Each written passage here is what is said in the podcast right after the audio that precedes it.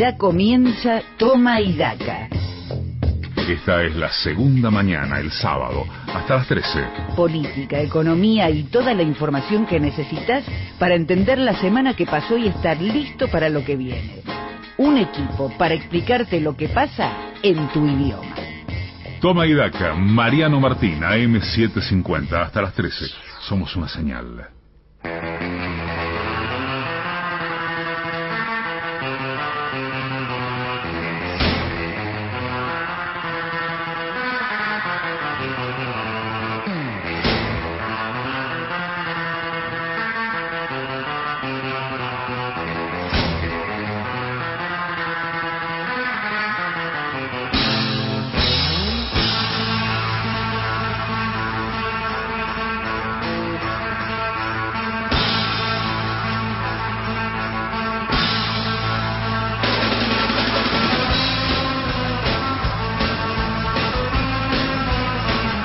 Muy buenos días. Aquí estamos comenzando una nueva emisión de Toma y Daca, este programa que te acompaña todos los sábados en esta hermosa radio llamada AM750.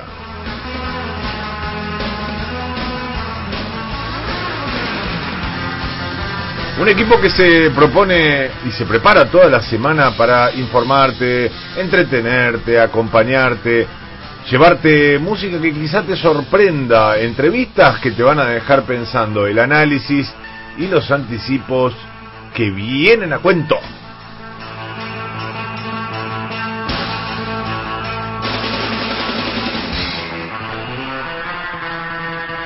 Un equipo que tiene en la operación técnica Carla Borria, The Best of the Best. Y también aquí los que hacemos Toma y Daca en pleno a nuestro modo, porque tenemos en la producción ejecutiva plenipotenciaria y general a Emanuel Herrera, a la gran Patricia Bali, por favor, qué jugadora, qué compañera y qué amiga. A Julián Ellensweig, el que se autodenomina coach ontológico, gurú y community manager de este programa a Gabriela Pepe, que está de vacaciones, a quien extrañamos, pero fuerte, fuerte, fuerte, y suponemos que quizá la semana que viene ya tendremos de vuelta. ¿Y quién les habla? Mariano Martín. Te vamos a hacer muy buena compañía hasta las 13.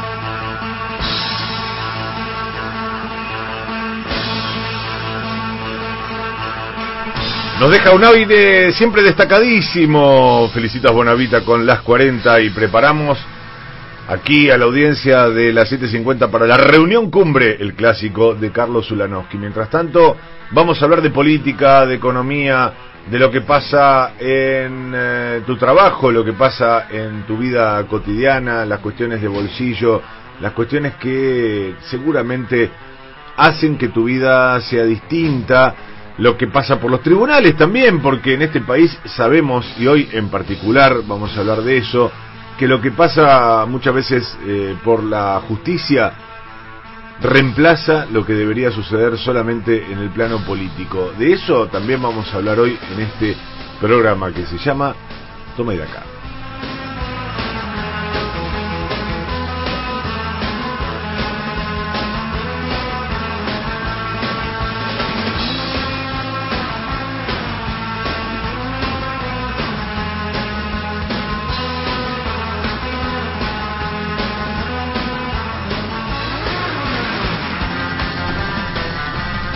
Y la conductora de un gran programa que está por venir, que es Vali Todo, como se ha denominado en este... Mirá, mirá, Ricardo Álvarez ya está feliz y dice, era hora, era hora que cambiaran este programa por Vali Todo, el programa que está produciendo en las sombras Julián Ellensweig y que conduce, por supuesto, Patricia Bali.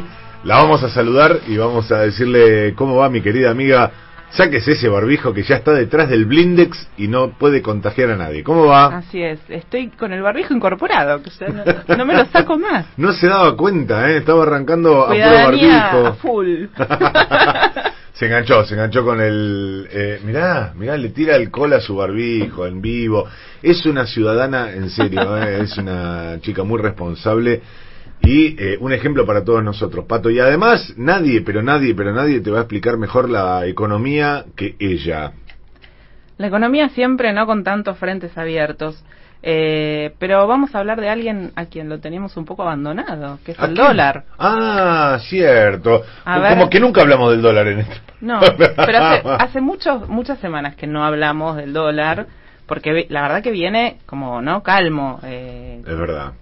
Con achicando también la- las brechas, entonces este viene como este un, factor que ya dejó de preocupar por, por los saltos a los, a los que habitualmente nos, no- nos, nos tiene acostumbrados.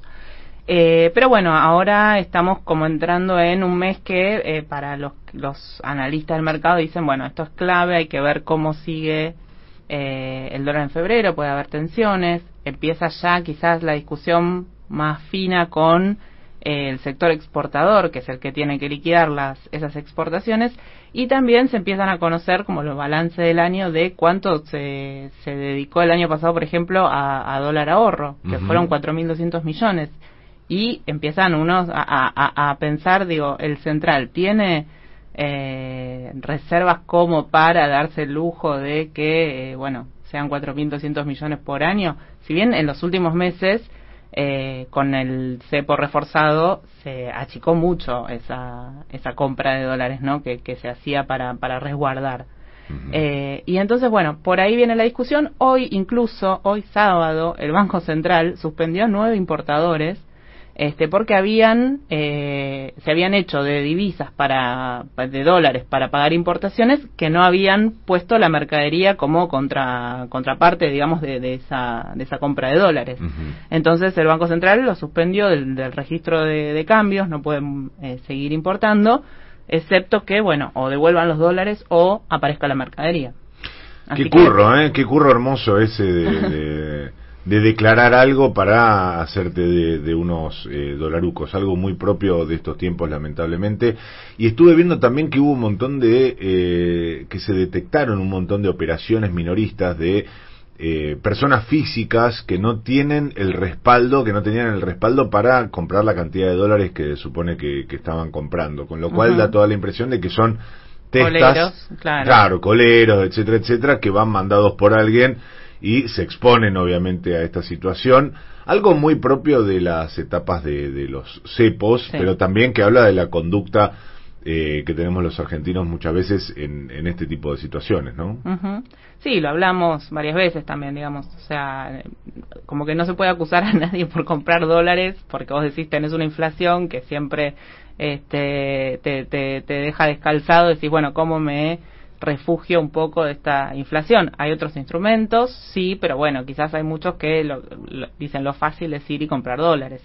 Entonces, este, también hay que que hacer, un, digamos, un trabajo en cuanto a lo que es, eh, bueno, analizar los otros instrumentos, le- un poco de educación financiera también, como para ver dónde invertir en, en otros sectores, como para decir, bueno, podemos no perder tanto todos los años.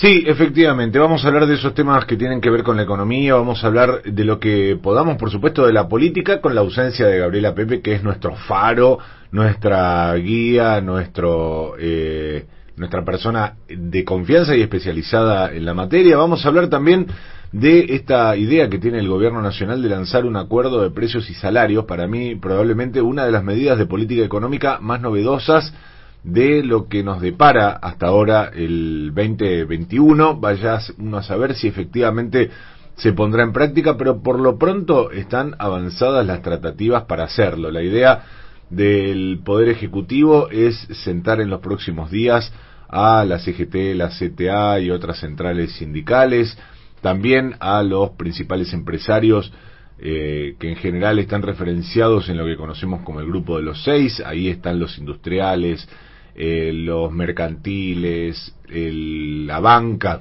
las, eh, los patrones del campo, etcétera, etcétera, con la idea de ver si se puede eh, armonizar las variables de precios y salarios en torno de la pauta inflacionaria de este año, que parece difícil de cumplir porque dice que vamos a tener una inflación en todo 2021 de 29% cuando en el año 2020, el año en el que más golpeó la pandemia y se supone que hubo una desaceleración general de la economía, trepó esa variable a 36,1%. Y ya arrancamos con un año fuertecito en términos inflacionarios. Pero es lo que pretende el gobierno nacional, veremos eh, qué margen tiene, lo vamos a charlar seguramente en este programa y seguramente con algún protagonista también que tiene y mucho que ver y que seguramente se va a sentar en esta mesa a dialogar con eh, los principales actores. Pero a las 10 horas 13 minutos tengo el gusto, el honor, el placer y hasta eh, la, los nervios de saludar a Julián Ellensweig. Él es nuestro gurú, nuestro coach ontológico, eh, nuestro community manager y desde hace bastante tiempo el autodenominado pedagogo de fuste de este programa, quien llevó adelante la escuelita de los sábados de Toma y por supuesto desde que terminó el ciclo lectivo eh, impulsa la escuelita de verano de este programa. Y para educar al ciudadano, al soberano, a los niños de toda la República Argentina, hoy nos va a decir que tenemos por delante. Muy buenos días, mi querido amigo Julián Ellensweig. Buen día, Mariano. Buen día, Pato, Carla, Emma, Tomaidakers de la comunidad Tomaidaca. Eh, más allá de todo eso, soy un especialista lúcido y brillante en comunicación y debo advertir, en calidad de especialista lúcido y brillante en comunicación, el carácter vanguardista de Toma y ¿Por qué? Porque creo que es el primer programa, no solo en Argentina, sino en el mundo entero, que tiene programas en su interior, como un inception de programas, o una matrioshka o mamushka de programas. Toma y alberga, si me permiten la palabra, en su interior a Vali Todo, el programa basado en economía, que alberga, si me disculpan nuevamente esta palabra, en su interior a la escuelita de verano de Toma y Daca. Entonces, uno en tres horas de programa escucha tres programas. Vanguardia total y absoluta. Creo que la AM750 quedó en los anales de la radiofonía mundial con este hallazgo de creatividad, pedagogía, economía, sindicalismo, política, etcétera, varios. Yo creo, Julián, que estamos a esta altura, me acabas de, de noticiar de una situación que no, no, no, había advertido y que estamos en condiciones de negociar un triple contrato entonces con esta radio. Había cuenta que, por supuesto, eh, tenemos una, una eh, cuantiosa eh, una cantidad de plata muy importante que se maneja en este programa, deberíamos triplicarla eh, basados en, en, la, en la creatividad puesta en escena en este programa. Vamos a tener escuelita de verano en este programa, Julián Ellensweig, en el día de hoy. ¿Las escuelas están abiertas? No. ¿Hay distanciamiento social? Bueno, en los papeles sí. que sí. Ergo, hay escuelita de verano de Tomaidaca. La civilización no espera, hay demasiada barbarie en este territorio inhóspito, alejado del mundo. Por lo tanto, hay que educar al soberano.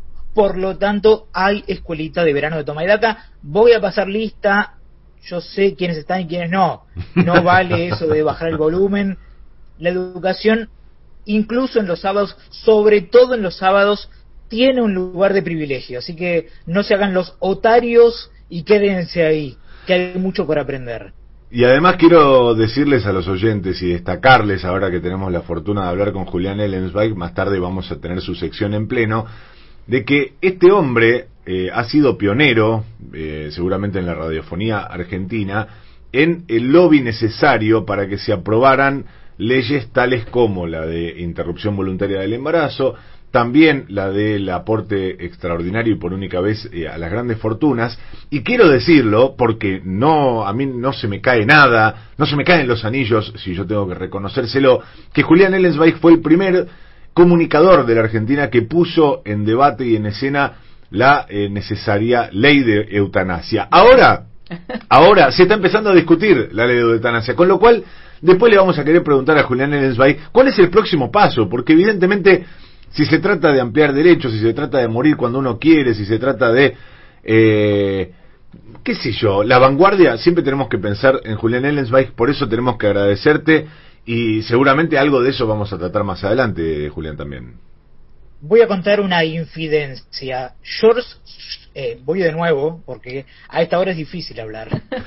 George Soros eh, contó en una sobremesa que estaba preocupado por eh, la influencia que tenía este coach ontológico que les habla. Eh, George Soros está denunciando que impulsa un nuevo orden mundial. Eh, tranquilo, George Soros, es por el bien de todos.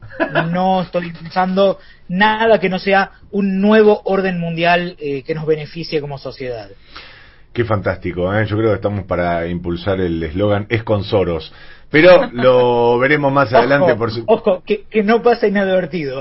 Es con Soros eh, tiene que ser incluso un separador en este programa. En alguno de los tres programas. Vamos a intentarlo, Julián Ledesbach, en un ratito vamos a tenerte, por supuesto, con la escuelita de verano de Tomayaca. Son las 10 horas 19 minutos, es una forma hermosa de arrancar este programa. Eh, vamos a hacerlo todos juntos hasta las 13. ¿Te querés comunicar con nosotros? Podés hacerlo, tenés un montón de vías de comunicación y a nosotros nos va a dar mucho placer leerte, ver qué tenés para opinar, si te gusta lo que hacemos, si no te gusta, si estás de acuerdo, si te enoja algún entrevistado o algo que comentamos en este programa, por supuesto podés transmitírnoslo a través del 1139224098, 1139224098 922-4098 es la vía de comunicación principal de este programa donde nos podés dejar un mensaje. Pedimos que sean mensajes escritos, cortitos, así podemos leer a muchos más y sentirnos todos muy acompañados. También a las redes sociales de este programa, de esta emisora, che, todo lo que tenga que ver con AM750, metete y seguilo porque está buenísimo. Y las redes de este programa se llaman arroba toma y daca radio. Nos encontrás en Twitter, en Facebook, en Instagram y en muchos, muchos, muchos sitios más. Toma y daca. AM750. 750. Vení a Bea y ahorra como nunca con los precios impresionantes. Del 28 de enero al 17 de febrero, fideos Nor paquete 500 gramos, 45 pesos cada uno. Además, jabón líquido para ropa zorro, llevando 3 unidades, pagás cada uno 315 pesos. Encontralo en Bea y en beadigital.com.ar. En Bea, estás ahorrando bien. Válido del 28 de enero al 17 de febrero para las sucursales de Cava en las provincias de Buenos Aires, Entre Ríos, Corrientes, Chaco, Chubut y Santa Fe. Si tuviste COVID-19, podés ayudar a salvar vidas. Dona tu plasma.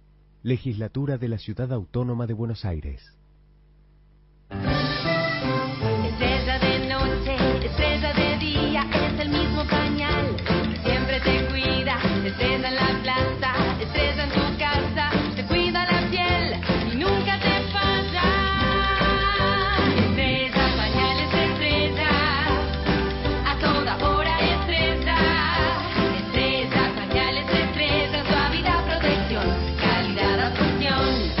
Mismo pañal para la noche y el día. Pañales estrella, de noche y de día. Una señal.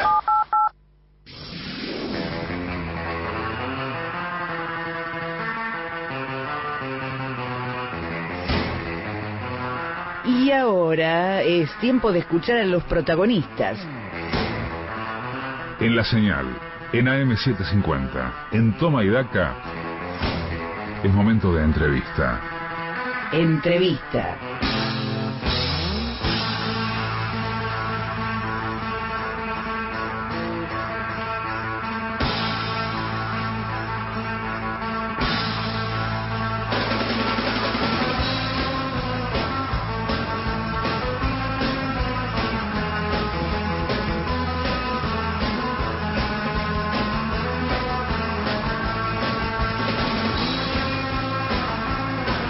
Y ustedes saben que en Toma y Daca siempre nos ocupamos para buscar a quienes son protagonistas de la información, no solo a los que analizan lo que sucede, sino a los que transforman la realidad.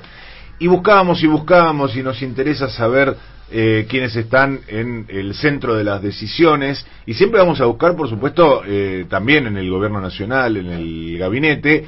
Y en este caso estuvimos viendo algunos episodios que tenían que ver con la justicia argentina, me refiero a decisiones judiciales, eh, Pato, que por ejemplo eh, estaban orientadas a frenar la implementación de la ley sancionada en el Congreso de Interrupción Voluntaria del Embarazo en eh, una provincia argentina, también eh, la que una decisión judicial a la que se le planteó la necesidad de suspender eh, la aquella normativa, aquel decreto que considera servicio esencial la telefonía móvil, el internet, el cable, etcétera, etcétera, que no prosperó, pero que pone en escena una cuestión importante, que es la judicialización de los actos de gobierno. Por eso nos decidimos a buscar a quien está del otro lado de la línea y que en otras ocasiones eh, hemos entrevistado y nos da mucho gusto saludar. Juan Martín Mena es el secretario de Justicia de la Nación. ¿Qué tal, Mena? Mariano Martín y el equipo de Tomedaca los saludamos. ¿Cómo va? Buenos días, Mariano. ¿Cómo estás? Saludos a todos por allí. Gracias por atendernos como siempre. Y nos preguntábamos eso un poco en el arranque, que no es algo nuevo, me imagino, la, la judicialización de la, de la gestión de gobierno, pero ¿cómo lo reciben en el Poder Ejecutivo esto que a cada decisión del Gobierno Nacional le suceden pedidos de amparo, muchas decisiones de jueces que van en sentido contrario? Sí, bien. Como decía recién, Mariano, no, no es nada nuevo. Es algo que en los últimos años lamentablemente se ha expandido anomalamente diría yo, ¿no? Esto de confundir, me parece, el rol de los poderes del Estado. Eh, los dos casos que referías vos recién son paradigmáticos, ¿no? Bueno, por un lado, el, el amparo que se presentó contra la ley 27.610, la ley de interrupción voluntaria del embarazo, que una jueza del Chaco, en un disparate jurídico más, diría yo, eh, pretende suspender a través de una acción de amparo eh, presentada por una por una asociación local, ¿no? Me parece que es, digo, califico de disparate jurídico porque es una jueza de una jurisdicción provincial que se está alzando contra una ley nacional de orden público que legisla materia federal eh, para todo el territorio de nuestro país y además lo hace en un fallo eh, realmente yo me animo a calificar de nulo porque es un fallo carente de fundamentación, no analiza la legitimación activa de quien lo presenta en nombre de todos los ciudadanos. Realmente es un, es, un disparate que esperemos que, que se corrija pronto, eh, pero ilustra un poco lo que vos decías respecto de eh, cómo se utiliza muchas veces al poder, al poder judicial para alzarse contra los demás poderes del Estado. Y yo creo que esto tiene un origen un poquito más profundo, ¿no? Parece que algunos jueces sufren una especie de hipertrofia de poder, eh, confundieron su rol y el lugar donde la Constitución Nacional los puso. Se sienten por encima de otros poderes del Estado como el Ejecutivo y el Legislativo. Eh, yo creo que el origen de esto es, mira, ya promediando el segundo gobierno de Cristina, eh, allá por el 2012, ciertos sectores de poder que estaban en franco desacuerdo con las políticas públicas que llevamos adelante a favor de las grandes mayorías eh, y que no le daban a la expresidenta un enorme respaldo popular, entendieron que no podían seguir dejando la cuestión librada exclusivamente a las urnas, al voto popular, y apelaron ni más ni menos que al Poder Judicial para bombardear sistemáticamente la gestión de gobierno. ¿Recordás la innumerable cantidad de sentencias obstaculizando decretos, leyes y todos los actos de, de, de la gestión en aquel momento? Y con esa mecánica Mauricio Macri encaró la campaña del 2015, ¿no? Que luego ya en el poder utilizó al Poder Judicial como su principal brazo armado para gobernar. Por un lado, llevó adelante una persecución política por vía judicial que ya todos conocemos, que, que ustedes han tratado numerosas veces en su programa, perseguía sin límites y por el otro encubría su gestión. ¿No? Fue criminal en todo sentido, me parece, el despliegue de esa política. En términos personales, no se cansaban de cometer delitos, de enriquecerse, enriquecían a sus principales socios, y en términos públicos generaron un defalco del Estado entero, endeudaron el país, achicamiento del Estado, las empresas estatales, un saqueo de las arcas públicas mientras empobrecían a la población, estafaban a los jubilados, sacudían tarifazos para todos lados, debilitaban las cuentas públicas sin ningún tipo de cuidado, y todo eso fue posible por la manipulación de ciertos sectores judiciales, que por un lado llevan adelante la persecución y por el otro lado le daban cobertura a la gestión. Y eso nos dejó en la situación que estamos actualmente, un sistema de administración de justicia, diría yo, erróneamente empoderado, ¿no? creo que hay que, que, que hay que, que hay que achacar claramente las responsabilidades. Esto es responsabilidad de ciertos sectores políticos de nuestro país. Empoderaron a los jueces anómalamente, erróneamente. Me pregunto, Mena, si eh, esta idea de, de- de estos sectores judiciales y, y su vinculación con eh, la gestión de, de Cambiemos, eh, si uno puede enlazar una cuestión con otra, es decir, la llegada al poder de, de Mauricio Macri tiene que ver en algún sentido desde esa, desde esa mirada con eh, que le hayan allanado el camino eh, a instancias de, de- de algunos fueros judiciales, de Comodoro Pi, algunos jueces federales, fiscales, ¿eso, eso está presente?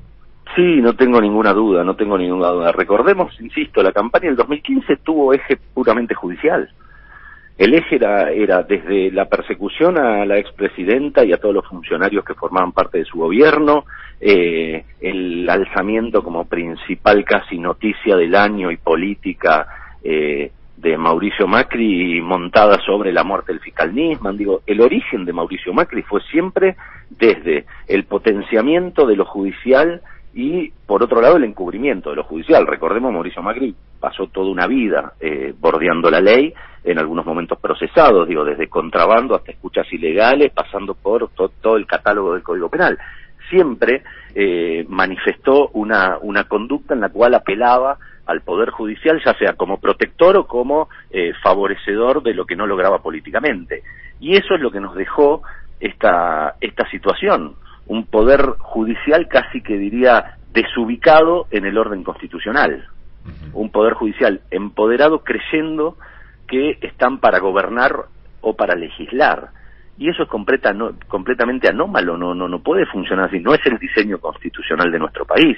Entonces no es gratuito eh, que cualquier juez del país pueda, eh, sin más, dejar sin efecto una ley del Congreso Nacional, una política pública por parte del Poder Ejecutivo. Lo enlazo con el otro caso que vos referías, el caso de las tarifas y la acción de amparo de Telecom, que en este caso efectivamente se, re- se resolvió correctamente. El Grupo Clarín, Telecom, Cablevisión, llamémoslo ya como, como queramos, por- porque la verdad que la, la amplitud del grupo permite ponerle cualquier rótulo, eh, entabló una medida contra la declaración de servicio público y por ende la facultad del Poder Ejecutivo de fijar el control de tarifas para proteger el bolsillo de la gente. Con esa medida que entabló, que se resolvió esta semana, lo que logró el Grupo Clarín es seguir facturándole lo que quería la gente y cobrándole de más, sacándole a la gente plata de su bolsillo. Esa medida cautelar que fue rechazada en el día de ayer, lo que obliga ahora al grupo es a que devuelva esa plata que cobró de más. Pero estamos hablando de millones y millones de pesos que le sacan a la gente de su bolsillo. Entonces, me parece que hay que volver rápidamente a los cauces normales. Los jueces tienen que resolver los conflictos jurídicos entre la gente y de hecho lo hacen bastante mal. Si hay un ámbito de la vida pública en el cual hay un 100% de acuerdo, esté posicionado uno donde esté, de cualquier lado, de uno o de otro, de el posicionamiento político co- o como cada uno quiera llamarlo, en lo que seguramente hay un acuerdo del 100% es que en la justicia funciona mal. Ahora, Entonces, eh, me parece que hay que volver a los cauces normales. El Poder Ejecutivo gobierna, el Parlamento legisla y los jueces tienen que administrar justicia y tienen que volver, dejar ese protagonismo que parece que tanto les gustó para volver a cumplir su tarea que no es menor. Es una tarea importantísima en nuestra sociedad que es la de administrar justicia, pero tienen que quitarse esas ganas de jugar a la política de resolver las cuestiones que son de otros poderes del Estado. El Parlamento es el que sanciona las leyes e incluso es el que le dice a los jueces lo que tienen que hacer. Sin embargo, ciertos sectores, obviamente no estamos siempre hablando del conjunto, ¿no? de la totalidad, estamos hablando de sectores muy poderosos, por cierto, pero son sectores del Poder Judicial que creen que están por encima de ello. De las leyes que le marcan su tarea, ellos creen que son ellos quienes disponen cuáles son las leyes que van a gobernar nuestro país. Bueno, eso es inconstitucional. Eso está mal y tenemos que volver rápidamente al cauce normal para que este país, pueda funcionar normalmente. Ahora, eh, estamos hablando con el secretario de Justicia, Juan Martín Mena, y yo pensaba recién, ¿no? Con esta frase, la, el 100% de la opinión es que la justicia funciona mal. Y no le estamos preguntando a un eh, veedor, a un eh, testigo, le estamos preguntando a un protagonista del, del rubro judicial y uno podría decir, bueno, y por casa como andamos, es decir, ¿qué está haciendo el gobierno? Absolutamente. Me pregunto qué pasa con la reforma judicial, si realmente la reforma judicial que está planteando el Ejecutivo apunta a un mejoramiento del servicio de justicia o, eh, en todo caso, como se señala desde la oposición, tiene más que ver con garantizar la impunidad de eh, algunos exfuncionarios o actuales protagonistas de este, de este Poder Ejecutivo. Pero quiero decir, me parece que es una pregunta válida. ¿La reforma judicial apunta a mejorar eso o, o no tiene nada que ver? Por supuesto, tenés, te- tenés absolutamente razón en lo que decís. Esto no es simplemente declamativo. Obviamente tenemos una responsabilidad. Y la salida es muy clara, y es la que marcó muy claramente el presidente de la Nación, y lo hizo durante la campaña electoral y pandemia mediante se está llevando a cabo. La reforma judicial es fundamental, lo planteamos desde el primer día y se está trabajando muy fuerte en eso. Eh, el presidente, recordemos, no solo envió aquel primer proyecto, que esa no es la reforma judicial, más allá de esa presentación, es una parte de la reforma. El presidente, a la vez de enviar ese proyecto al Congreso, constituyó, diría yo, autolimitando facultades propias, porque conforme la Constitución el presidente puede mandar los proyectos de ley eh, al Congreso sin convocar a nadie. Sin perjuicio de eso, convocó un comité de expertos que durante varios meses analizó todos estos temas que estamos hablando y que le entregó el 28 de noviembre, si no me equivoco, fue la fecha exacta, un gran informe al presidente respecto de un análisis eh, completo de toda la situación, analizando el funcionamiento de la Corte, de la Procuración General, de los Ministerios Públicos, tanto Procuración General como Defensoría General de la Nación, el Consejo de la Magistratura, el Instituto del Juicio por Jurados, que está en nuestra primera constitución establecido y llevamos más casi 200 años sin cumplirlo.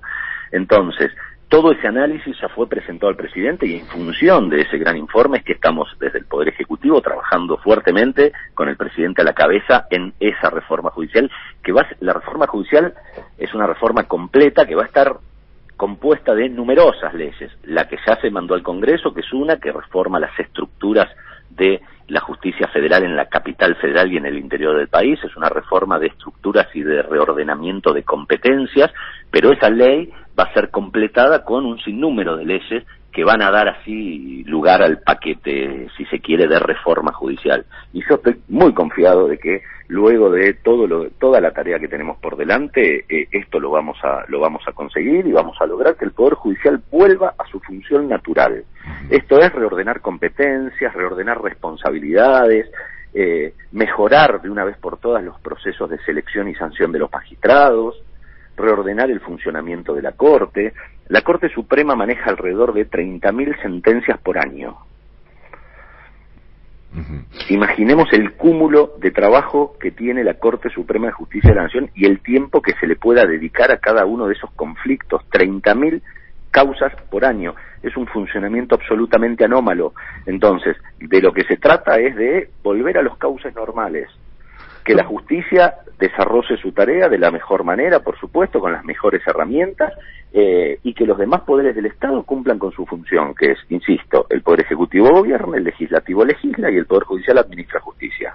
Eh, Mena, yo pensaba recién mientras eh, nos contaba este, este panorama que eh, desde mi perspectiva, ni la reforma judicial que se planteó durante el gobierno de Cristina Fernández de Kirchner, ni la que está planteándose ahora en la administración de Alberto Fernández, apunta, por ejemplo, a algo que probablemente tenga más que ver con el reclamo cotidiano de- de- Mm. del común, que es por ejemplo, los tiempos judiciales. Eh, Mm. Yo siempre pienso y pongo el mismo ejemplo. Eh, en un juicio laboral, un trabajador es despedido de una manera irregular y nunca, nunca, nunca le va a llevar menos de cuatro o cinco años tener una sentencia probablemente favorable.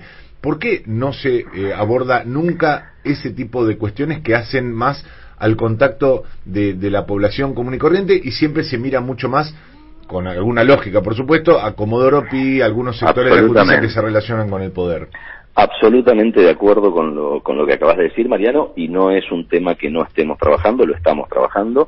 Obviamente, eh, si se quiere, la justicia federal con asiento en la capital, por ser la justicia más vinculada a los conflictos judiciales de la política, es la que se lleva siempre la tapa de los diarios y, y- y los ríos de tinta y, los, los formadores de opinión en los programas de televisión, etcétera, pero justamente no es la que le da justicia a la gente. eh, como bien vos decís, se trata de una reforma mucho más profunda y estamos trabajando en eso. Hay que modificar y eh, poder eh, legislar nuevamente sobre los procedimientos civiles, los procedimientos laborales. En materia penal estamos trabajando justamente, y ya lo anunció el presidente, en la implementación definitiva del nuevo Código Procesal Penal que se sancionó en el año 2014 y que va a modificar sustancialmente el tiempo de los procesos penales y tenemos proyectos y estamos trabajando, por supuesto, en lo mismo en la materia civil, en materia laboral, etcétera. Se trata de una justicia mucho más ágil, mucho más cercana a la gente, que pueda resolver los conflictos a tiempo. Eh, porque bueno, desde ya como siempre, como siempre se dice, justicia que llega tarde no es justicia, ¿no? Eh, pero efectivamente es como vos decís, muchas veces se lleva el, el, el, el 90% de, de, de la opinión la justicia federal penal de la capital federal, y eso no es lo que afecta a la gente. Eh, realmente tenemos que trabajar en una profunda reforma de la justicia en sentido integral y es lo que estamos haciendo, estamos trabajando en eso para mejorar lo que le soluciona la cotidianidad a la gente, ¿no? Los conflictos de vecindad, las cuestiones civiles, los conflictos laborales, los pequeños conflictos comerciales, etcétera, y en eso estamos en eso estamos trabajando y eso va a ser parte efectivamente de la reforma integral de la justicia. En el gobierno y en el oficialismo en general se ha hablado mucho de un término que terminó imponiéndose en la agenda, que es el lofer, las guerras Mm. judiciales, etcétera, etcétera, eh, relacionándola con el- la administración de Mauricio Macri. De hecho, en el arranque de la entrevista Mm. se habló mucho de esta noción de eh, jueces y fiscales que trabajaron aparentemente en la visión de nuestro entrevistado en pos de eh, la llegada al poder de, de Cambiemos. La pregunta, Mena, es desde su perspectiva, ¿continúan presentes en la justicia aquellos elementos del offer que se denunciaron en tantas oportunidades? Bueno, sí, es- a ver, efectivamente el- el- el- lo que se denunció como lawfare, que no es, no es una situación exclusiva de nuestro país, sino que es una herramienta que se desplegó, te diría, en nuestro continente y en otras latitudes del mundo, es, es, es, es una, una herramienta novedosa que surgió en los últimos años como una forma de persecución política y de ataque al opositor a través del eh, por vía y herramienta de, de la utilización por parte de ciertos sectores de poder de eh, la administración de justicia. Eso está presente a lo largo de toda nuestra región.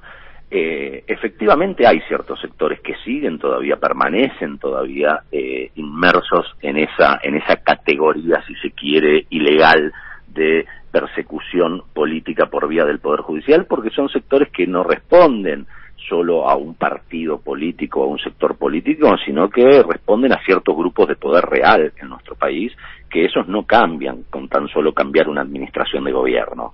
Mira, lo hemos, lo hemos, lo hemos tratado incluso, ¿te acordás en tu programa? Lo has tratado con, con, con muchísima amplitud cuando Mauricio Macri conformó su famosa mesa judicial en el gobierno, ¿no? Esa mesa judicial diría yo, casi fue el área más importante de su gestión durante los cuatro años. Y en esa mesa judicial incidían varios grupos de poder, no solo el, el- lo- aquellos funcionarios que ejercían la labor de gobierno. Y eso es, volviendo si se quiere a lo que comentábamos hace unos minutos, lo que nos llevó a un empoderamiento irregular o ilegal, si querés, de ciertos sectores judiciales. Obviamente que eso no se modifica con tan solo cambiar una administración, sino que, insisto, eh, son cambios más profundos y que tienen que ver casi, te diría, con los cimientos de nuestro sistema legal. Y es por eso que el presidente hizo tanto hincapié en mm, llevar adelante una profunda reforma judicial, justamente para poder eh, poner los frenos y contrapesos necesarios para que una situación de esas características no pueda volver a ocurrir en nuestro país. Sobre ese punto eh, hay funcionarios, exfuncionarios en realidad, que están eh, procesados, otros que están eh, cumpliendo penas de, prisión. Y una pregunta que solemos hacerle a los funcionarios que pasan por este programa es si cree Mena que hay eh, presos políticos en Argentina. Bueno, justamente de lo que se trata es un poco de lo que te decía recién. Eh, insisto, eh, me parece que se trata de entender claramente cuáles son las categorías. Eh, no, obviamente no puedes hablar que hay presos políticos en el sentido tradicional de la palabra, de que son presos eh, políticos a disposición del poder ejecutivo. Eso es inadmisible hoy en día, claramente que no lo no lo es. Pero hay presos políticos de factores de real de nuestro país, no tengo ninguna duda. Cuando las causas judiciales que se llevaron adelante en los últimos años en nuestro país no respetaron la ley, no respetaron el Código Penal, no respetaron el Código de Procedimiento y no respetaron la Constitución Nacional y fueron simplemente una herramienta de persecución por sectores del poder real, no cabe otra categoría respecto de esa, de, de esos procesamientos y de esas investigaciones. Es por eso que nosotros exigimos firmemente que se revisen esas actuaciones judiciales. Se está conociendo un montón de información respecto de la irregularidad de cómo se llevaron adelante esas causas. Y eso tiene que ser investigado. Y el rol de los funcionarios que trabajaban en esas investigaciones tiene que ser investigado. Y todo tiene que ser investigado dentro de los cauces normales. No tiene que haber ni tribunales especiales, ni es el Poder Judicial el que tiene, están las herramientas para que las causas se investiguen y se, y- y- y se corrijan las deficiencias y las ilegalidades que se cometieron durante los últimos años. Hubo enormes arbitrariedades en los procesos, testigos comprados, jueces pagados, no, no estoy hablando en términos económicos, sino que fueron pagados con cargos, con traslados, con eh, eh, concursos, etcétera, eh, que llevaban adelante, eran brazos armados de esta persecución. Y todo eso está muy claramente explicado y hay que seguir explicándolo hasta que se entienda y es el Poder Judicial el que tiene que volver a los cauces normales. Y nosotros, desde el Poder Ejecutivo, desde el Poder Legislativo, somos los que tenemos que dar las herramientas para que eso suceda, para que se corrija lo anómalo y para que no vuelva a suceder.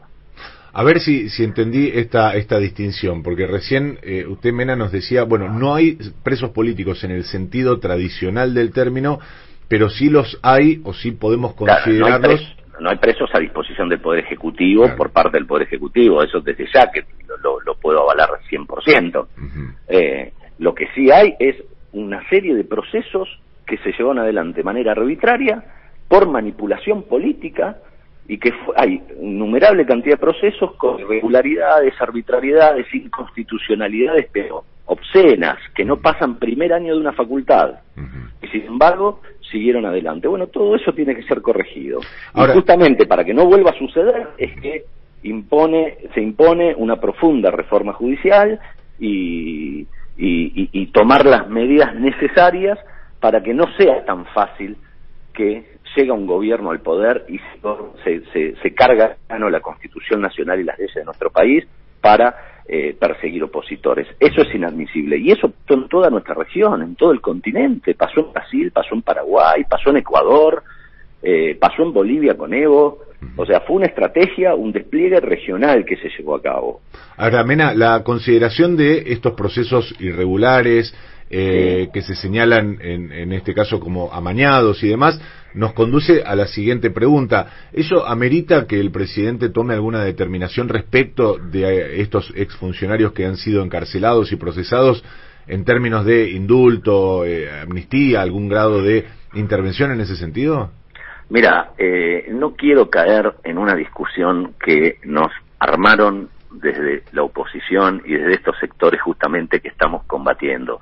No hay un solo dato conectado con la realidad que nos invite a tener que discutir esa cuestión. Si me preguntás a mí en términos personales, rechazo de plano el indulto. Porque admitir el indulto es admitir la culpabilidad de estos casos. Y justamente en estos casos no se administró justicia. No podemos hablar de una culpabilidad decretada en términos normales conforme la aplicación de la ley eh, por el Poder Judicial. Entonces me parece que nos inventaron una discusión, en, pusieron en discusión un tema que nadie estaba discutiendo, que nadie planteó ni siquiera.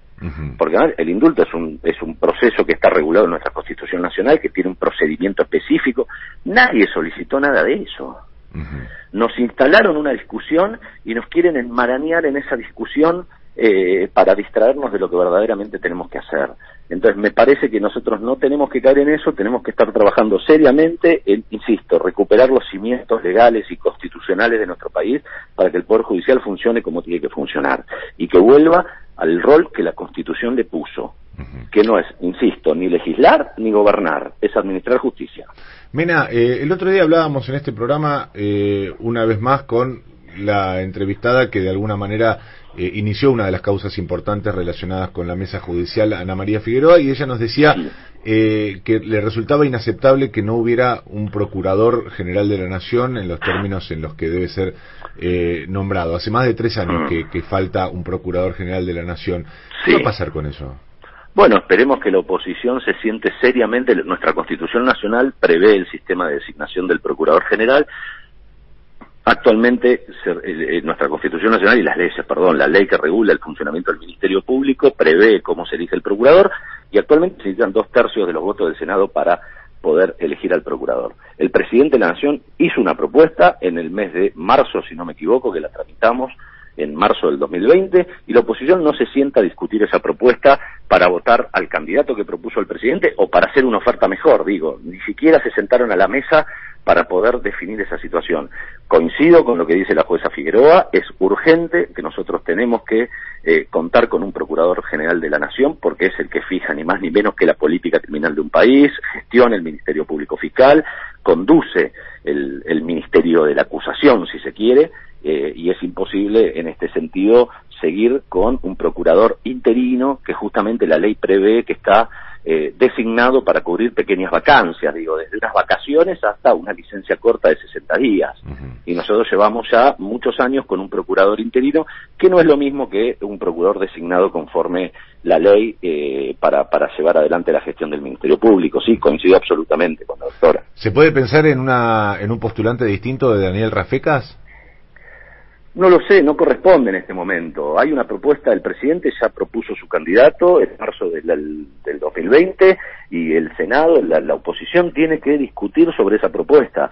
Eventualmente, cuando se celebre esa discusión, se analizará la cuestión. Creo que no, no merece ninguna discusión en este momento. La propuesta está hecha y es, el, es la oposición la que tiene que discutir si va a dar los votos o no para, para esa candidatura. Estamos en comunicación telefónica con Juan Martín Mena, el secretario de Justicia, y casi en el cierre de la entrevista. eh, me recordaban algunos colegas eh, si es cierto que el presidente está pensando en una modificación de la Corte Suprema de Justicia. No, no lo sé, y si lo supiera tampoco lo diría antes que lo anuncie el presidente. no, no, se está trabajando una reforma integral, insisto. El presidente le pidió opinión a un grupo de expertos recontravariado, con representación federal, eh, con representación de género, de las distintas instancias judiciales, de la academia, de los superiores tribunales de provincia. Ese consejo asesor integrado por 11 personas emitió un informe muy completo, profundo, respecto de todos los, todos los institutos que el presidente les requirió opinión, desde la Corte Suprema, el Consejo de la Magistratura, los ministerios públicos, el, el- el Instituto del Juicio por Jurados, etcétera. Con esa información, el presidente eh, está trabajando fuertemente para, para que podamos completar todos los instrumentos legales que van a hacer a la reforma judicial. Sinceramente no conozco una opinión puntual respecto de que ya se haya tomado una decisión sobre alguno de esos ítems. Se están trabajando los instrumentos legales y se irán anunciando y enviando al Congreso en la medida en que esté finalizada la labor. ¿Y a título personal, Mena, le gustaría una Corte ampliada? Yo creo que hay que discutir fuertemente el funcionamiento de la Corte. Después el resultado de la ampliación, si es ampliación, si es modificación de los procedimientos, etcétera, creo que es lo último eh, y lo más fácil de hacer. Digo, eso es sentarse y escribir eh, escribir el proyecto en las últimas instancias, te diría. Creo que lo que tenemos que discutir es el funcionamiento. Hoy, para mí, este funcionamiento es absolutamente anómalo. Toda la juridicidad de nuestro país, la constitucionalidad de nuestro país, la resolución puntual de todas las causas de nuestro país desemboca en la Corte Suprema de Justicia que con una mayoría de tres personas define el futuro legal de los argentinos. A mí, sinceramente, no me satisface en lo personal, pero obviamente esto es una discusión mucho más amplia en la que se tienen que considerar un montón de factores y yo creo que hay que recuperar, por un lado, la agilidad de la Corte, lo que hemos visto en los últimos meses, ¿no? Respecto de eh, la selección de los fallos que va a emitir la Corte. Recordemos, por ejemplo, cuando discutimos el traslado de los jueces. La Corte abrió un persaltum, una herramienta sumamente excepcional, que implica sacarle al juez que tiene que resolver una causa el expediente para llevárselo a la Corte en forma directa y resolverlo ella. Eso se hace en casos de extremada gravedad institucional.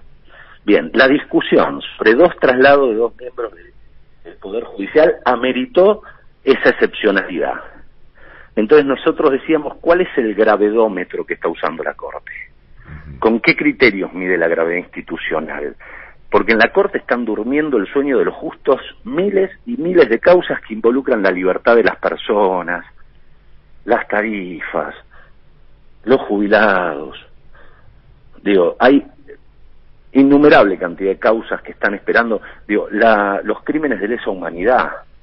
Tenemos condenas por el delito más grave y aberrante que existe en el mundo, que es el genocidio, que están esperando la resolución en la Corte Suprema de Justicia de la Nación hace años. Hay expedientes que llevan más de dos años y medio esperando saber si un genocida es culpable o inocente. Y sin embargo, apelan a, una, a un instituto de, de suma excepcionalidad, como es el Persaltum, para discutir una cuestión estrictamente corporativa respecto de dos traslados de jueces absolutamente ilegales llevados adelante por Mauricio Macri a espaldas del Congreso, particularmente del Senado de la Nación, que es el que define estas cuestiones. Entonces, me parece que eso merece una discusión sobre el funcionamiento. O sea, ¿cuál es el criterio para definir el orden de resolución de las causas en la Corte? ¿Cuáles son los plazos de la Corte? ¿Puede no tener plazos la Corte para resolver? A mí se me hace como inadmisible. Que un imaginemos esto, o sea, el genocidio es el delito más grave que existe en el mundo. Digo, en eso no hay discusión. Está en todos los códigos penales y en los tratados internacionales, particularmente el Tratado de Roma, dice, el crimen más grave del mundo es el genocidio. Tenemos causas que están hace tres años en la Corte esperando resolución. Y sin embargo, ¿cuántos pronunciamientos de la Corte hemos visto en los últimos meses que pareciera que no tienen la misma gravedad, ¿no? Se dieron el lujo de rechazar un recurso extraordinario en una causa penal contra el vicepresidente de la Nación. Me refiero a la, al- a la plancha del 280 que le dedicaron a Amado Vudú hace dos meses. Un recurso extraordinario que había ingresado hacía seis meses a la Corte. Para revisar la sentencia respecto Sin embargo, un genocida puede esperar dos años la resolución. Me parece que todas estas cuestiones son las que se tienen que discutir. Después, si la Corte tiene que ser 5, 9, 12 o 15, me parece que es lo de menos. Eso se hace sobre el final. Y es bastante fácil de escribir. Me parece que tenemos que discutir principalmente el funcionamiento, el contenido, la agenda y objetivizar algunas prácticas judiciales. Porque no puede ser que no tengan plazo, no tengan tiempo, puedan no fundamentar una decisión de estas características. O sea, la ubicación de un juez trasladado ilegalmente a espalda del Senado amerita la intervención de la Corte y una condena por presunta corrupción al vicepresidente de la Nación no lo amerita y la desecha con tres líneas. Tiene tres líneas el fallo que rechaza tratar eh, el caso Chicone por el cual se condenó al vicepresidente de la Nación. Tres líneas de texto. Entonces, me parece que esas son las discusiones que tenemos que dar y luego, insisto, el envase eh, es lo más fácil de hacer, como dice desde siempre el profesor Zaffaroni, eh, que la política discuta, elabore y desarrolle el mejor vino. Después vienen los juristas y le hacen el envase, la etiqueta en dos minutos. Eso es lo de menos. Teníamos pendiente las noticias con el informativo, pero se puso intensa la entrevista, así que le vamos a pedir disculpas a- No, al, al informativo y sobre todo le vamos a agradecer mucho por este tiempo a Juan Martín Mena que charló con nosotros. Como siempre, eh, gracias, Mena. No, por favor, Mariano, a vos y a todo el equipo y a tu audiencia, muchísimas gracias. Hablábamos con Juan Martín Mena, secretario de Justicia de la Nación. Le pedimos disculpas al gran y querido Ricardo Álvarez, que llega ya mismo con las noticias en las 7.50. Presenta Maxi Consumo, el supermercado mayorista donde siempre ahorras algo más. Somos AM750. Derecho a la información. Es la hora 10.57 minutos. El cielo está cubierto con llovizna sobre Buenos Aires. Humedad 59%. Temperatura 23 grados 6 décimas. El gobierno autorizó el aumento de las prepagas. La resolución publicada en el boletín oficial habilita una suba de 3,5% en la tarifa de ese servicio a partir del mes de marzo. El texto considera necesario este incremento debido a los mayores costos del sector y a la inversión que realizaron los prestadores ante la pandemia para evitar el colapso del sistema sanitario. El titular del gremio de la energía pidió que el sector sea prioritario en la campaña de vacunación contra el COVID-19. En una carta a las autoridades, Carlos Minucci argumentó que sus afiliados son esenciales para el normal funcionamiento del país. Además, recordó que los trabajadores de la actividad fueron exceptuados por el decreto 297 de 2020 del cumplimiento del aislamiento social preventivo y obligatorio. San Luis. Un temporal provocó inundaciones en toda la provincia. La localidad más afectada fue Potrero de los Funes, donde el Polideportivo Municipal funciona como centro de evacuados tras el desborde del río Potrero. Además, las autoridades locales recomendaron circular con precaución y alertaron sobre posibles desprendimientos en los caminos de la quebrada de los cóndores.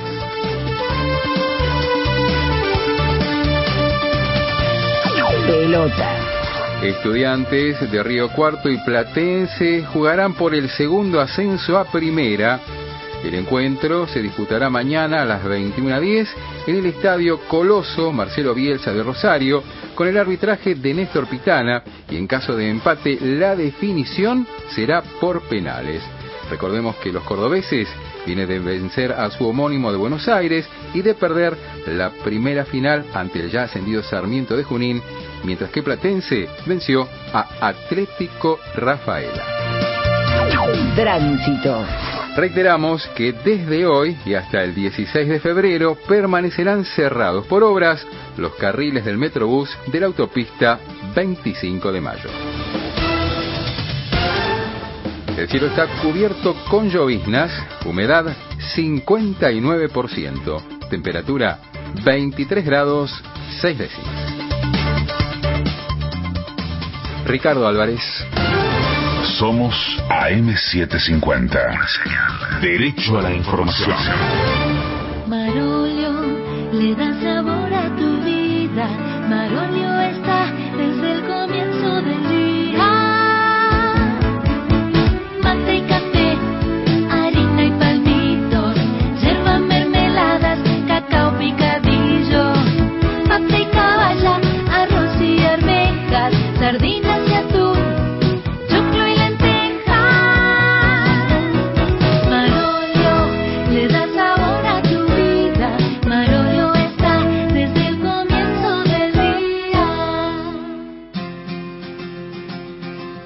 Toma y daca.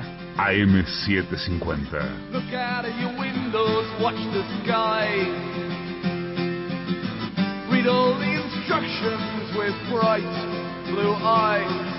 We're WASPs, yeah, proud American sons. We know how to clean our teeth and how to strip down a gun, cause we're the the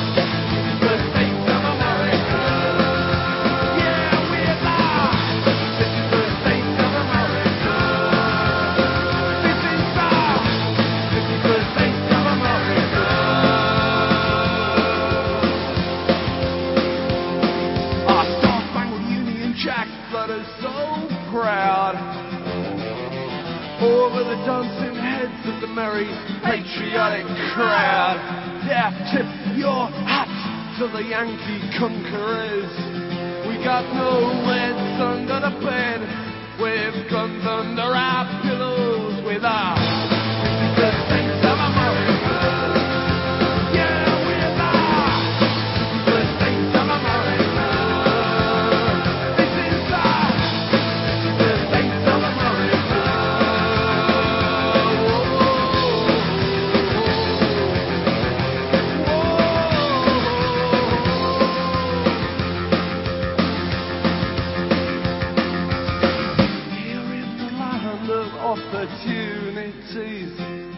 Oh, watch us revel in our liberty. Well, you can say what you like, but it doesn't change anything. Cause The corridors of power they're an ocean away with our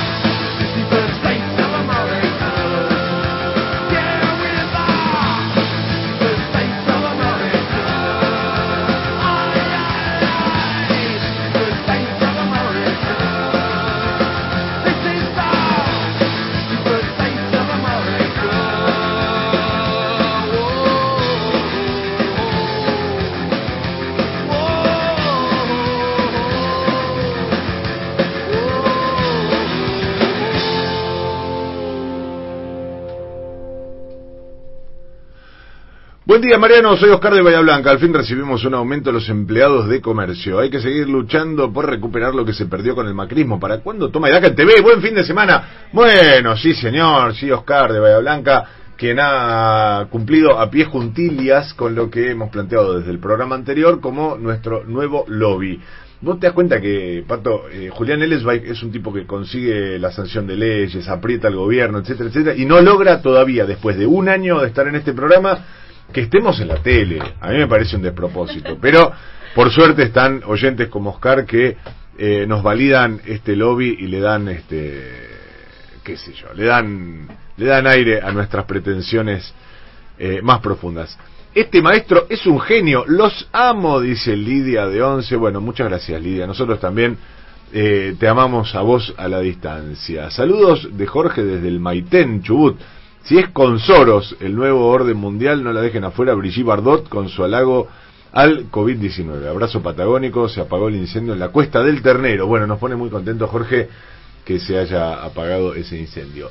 ¿Tenés algún mensaje, Patito? Acordate que te podés comunicar al 1139224098. Escuchábamos recién un poquito de New Model Army, una banda que me encanta, que vino a la Argentina antes de la pandemia, bueno, hace unos añitos, y creo que éramos 50 para verlo. Y no hay nada más lindo que una de tus bandas preferidas, que vos te imaginás verla con 50.000 personas, la vean 50 porque nadie la conoce.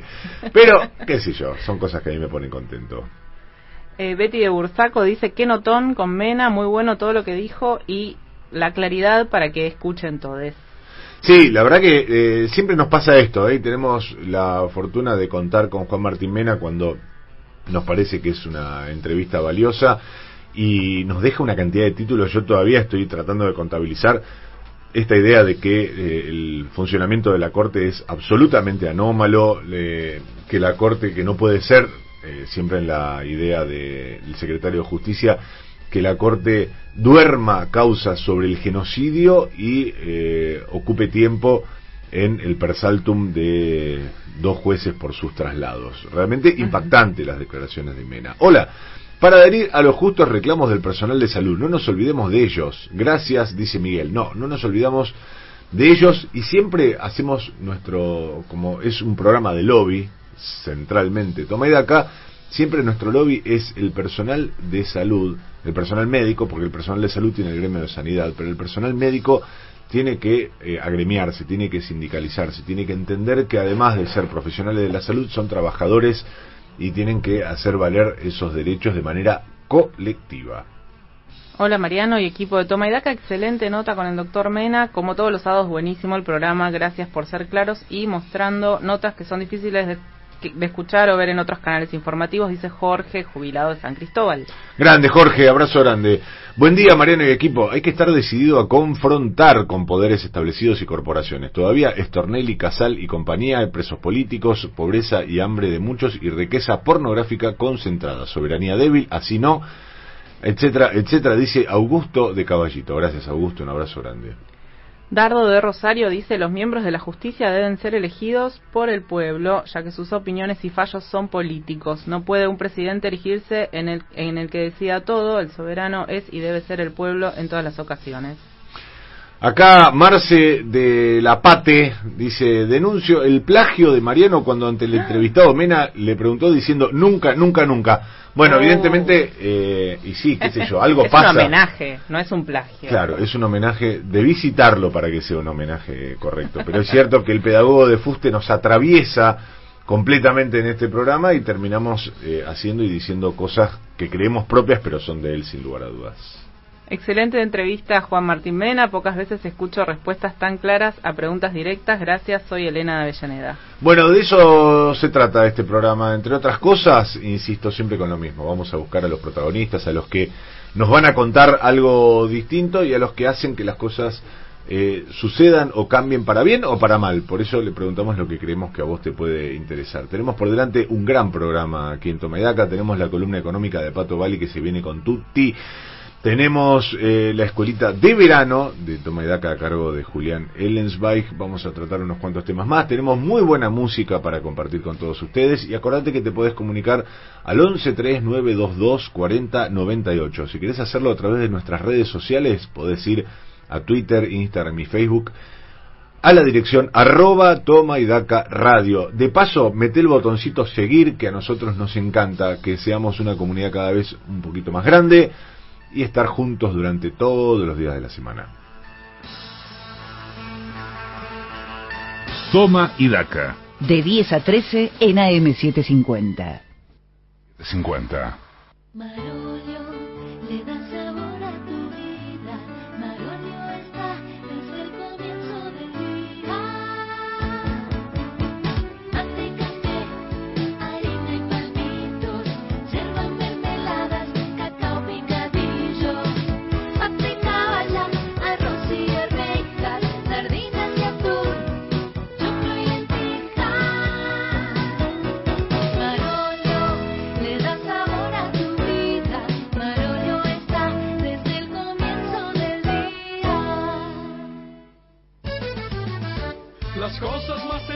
Sencillas de la vida son muy importantes, no se olvidan.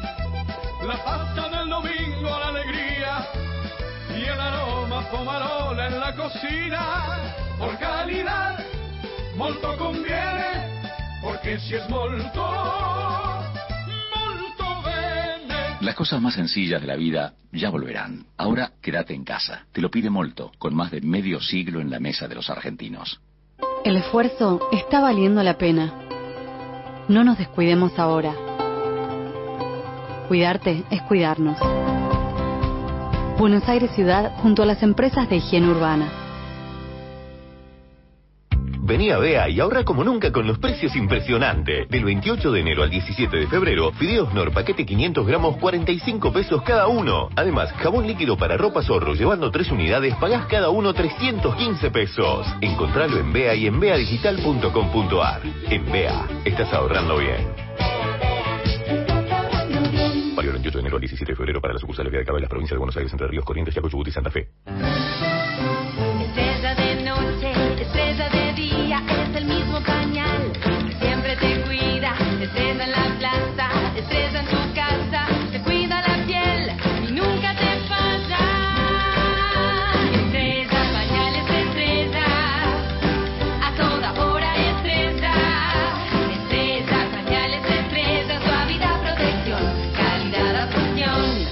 Mismo pañal para la noche y el día. Pañales de de noche y de día. Una señal.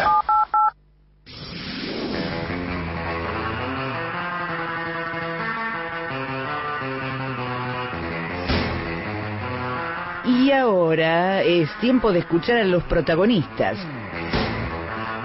En la señal, en AM750, en Toma y Daca, es momento de entrevista. Entrevista.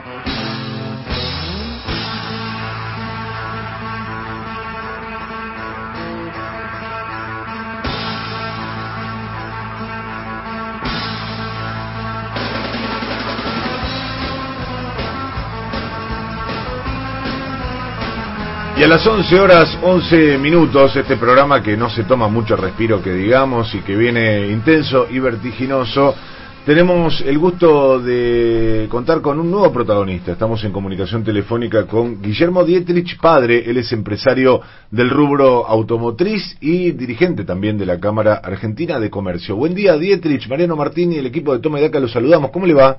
Hola Mariano, buen día a todos, buen día para ti, para la mesa, ¿cómo amanecieron? Bien. Estamos muy bien, estamos sacudidos por las declaraciones de hace un ratito. Del secretario de Justicia, nos tiró un montón de títulos, así que tenemos la vara muy alta y tenemos muchas ganas de hacerle algunas preguntas a usted como empresario del rubro y sobre todo como dirigente gremial empresario, porque... Bueno, eh, me- mejor mejor del rubro, que lo que más. ¿Sabe, sabe que le, le queríamos preguntar, entre otros temas, eh, ya vamos a ir específicamente a la cuestión automotriz, que sé que para usted es un tema de ocupación permanente, pero usted sabe, Dieterich, que el gobierno nacional empieza a diseñar una suerte de acuerdo de precios y salarios con eh, las cámaras empresarias, con la CGT, con las centrales obreras, y eh, es una idea que ha circulado a lo largo de muchos gobiernos y hace muchísimos años, décadas, que no se pone en práctica a través de un acuerdo formal. ¿Usted cree que en este caso puede llegar a prosperar? Yo creo, Mariano, que, o sea, siempre empiezo a hacer estos lindos reportajes y con gente que aquí hay un sentimiento, como en el caso de conocimiento de hace años con, con, con ustedes. Yo siempre eh, soy un tipo que miro para adelante, pero lo que pasa es que a veces eh, estos sistemas yo estoy de acuerdo, pero como sistemas, viste, diríamos de emergencia, eh, no sistemas para que perduren. Ahora, ¿por qué digo esto? Yo tengo como empresario 57 años, yo empecé a los 19 años con un taller mecánico, eh, fui mecánico de Industrias Kaiser Argentina, así que yo he estado en las dos veredas, en la vereda del obrero y en la vereda del hacedor, como le digo yo, vos sos hacedor, yo soy hacedor, todos los que hacemos cosas y, y ponemos el pecho todas las mañanas, el que se levanta a las 5 de la mañana y toma el sarmiento, el entonces, ¿qué, qué, ¿qué pienso yo? Que esto ya se ha aprobado, ya se ha aprobado.